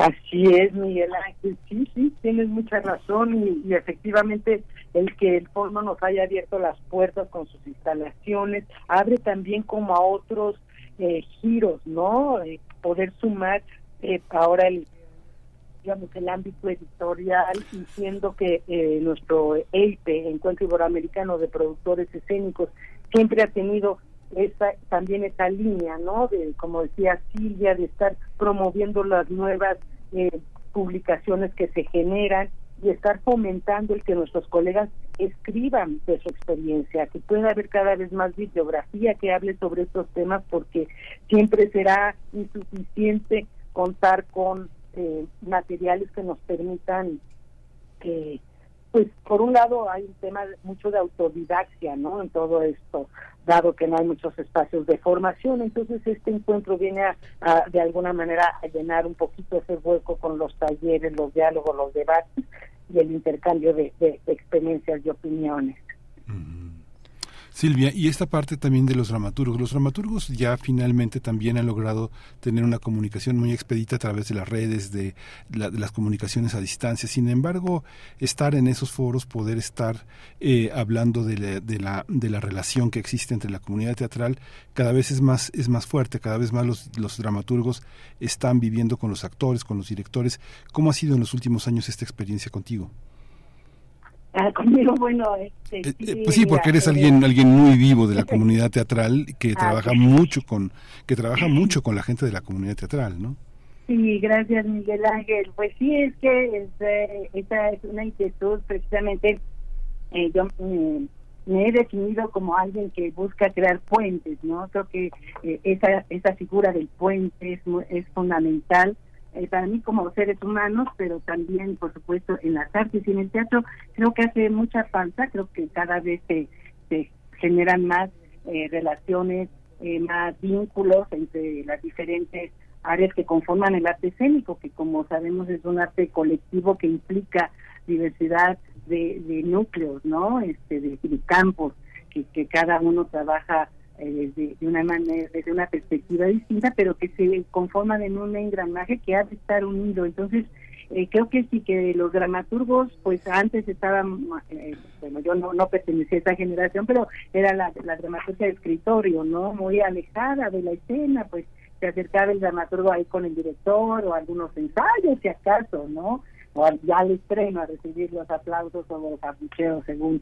pero con los, con el tiempo pues se ha eh, unido más y el dramaturgo se ha abierto más a esta conexión y por supuesto a participar directamente de los procesos creativos, ¿no? Ahora ya hay compañías que incluyen dramaturgos residentes en, sus proyectos, porque A veces, este, por supuesto, se generan proyectos desde la escena, pero si no hay esta visión del tejido dramatúrgico, que, no necesariamente tiene que ser una estructura convencional ni nada de eso, sino que el dramaturgo fluye con los procesos y con las propuestas de los otros creadores, este creo que es muy importante. Y también eh, conectar con el lado de la producción, porque muchas veces estamos ajenos a, a, cómo se hace todo esto, ¿no? Lo que hay detrás ya de una puesta en escena el actor actúa y, a veces no se preocupa, pero cada vez es más necesario que haya la autogestión, que, el dramaturgo, el actor, se conecte con esta parte de la producción. No hablo del director porque los directores por lo general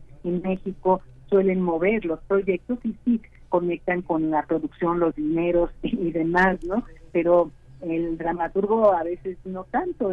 Creo que esta visión es muy importante. Yo he aprendido mucho a lo largo de estos años de participar con Marisa en estos encuentros, en, diseñarlos, en, pensar en las temáticas.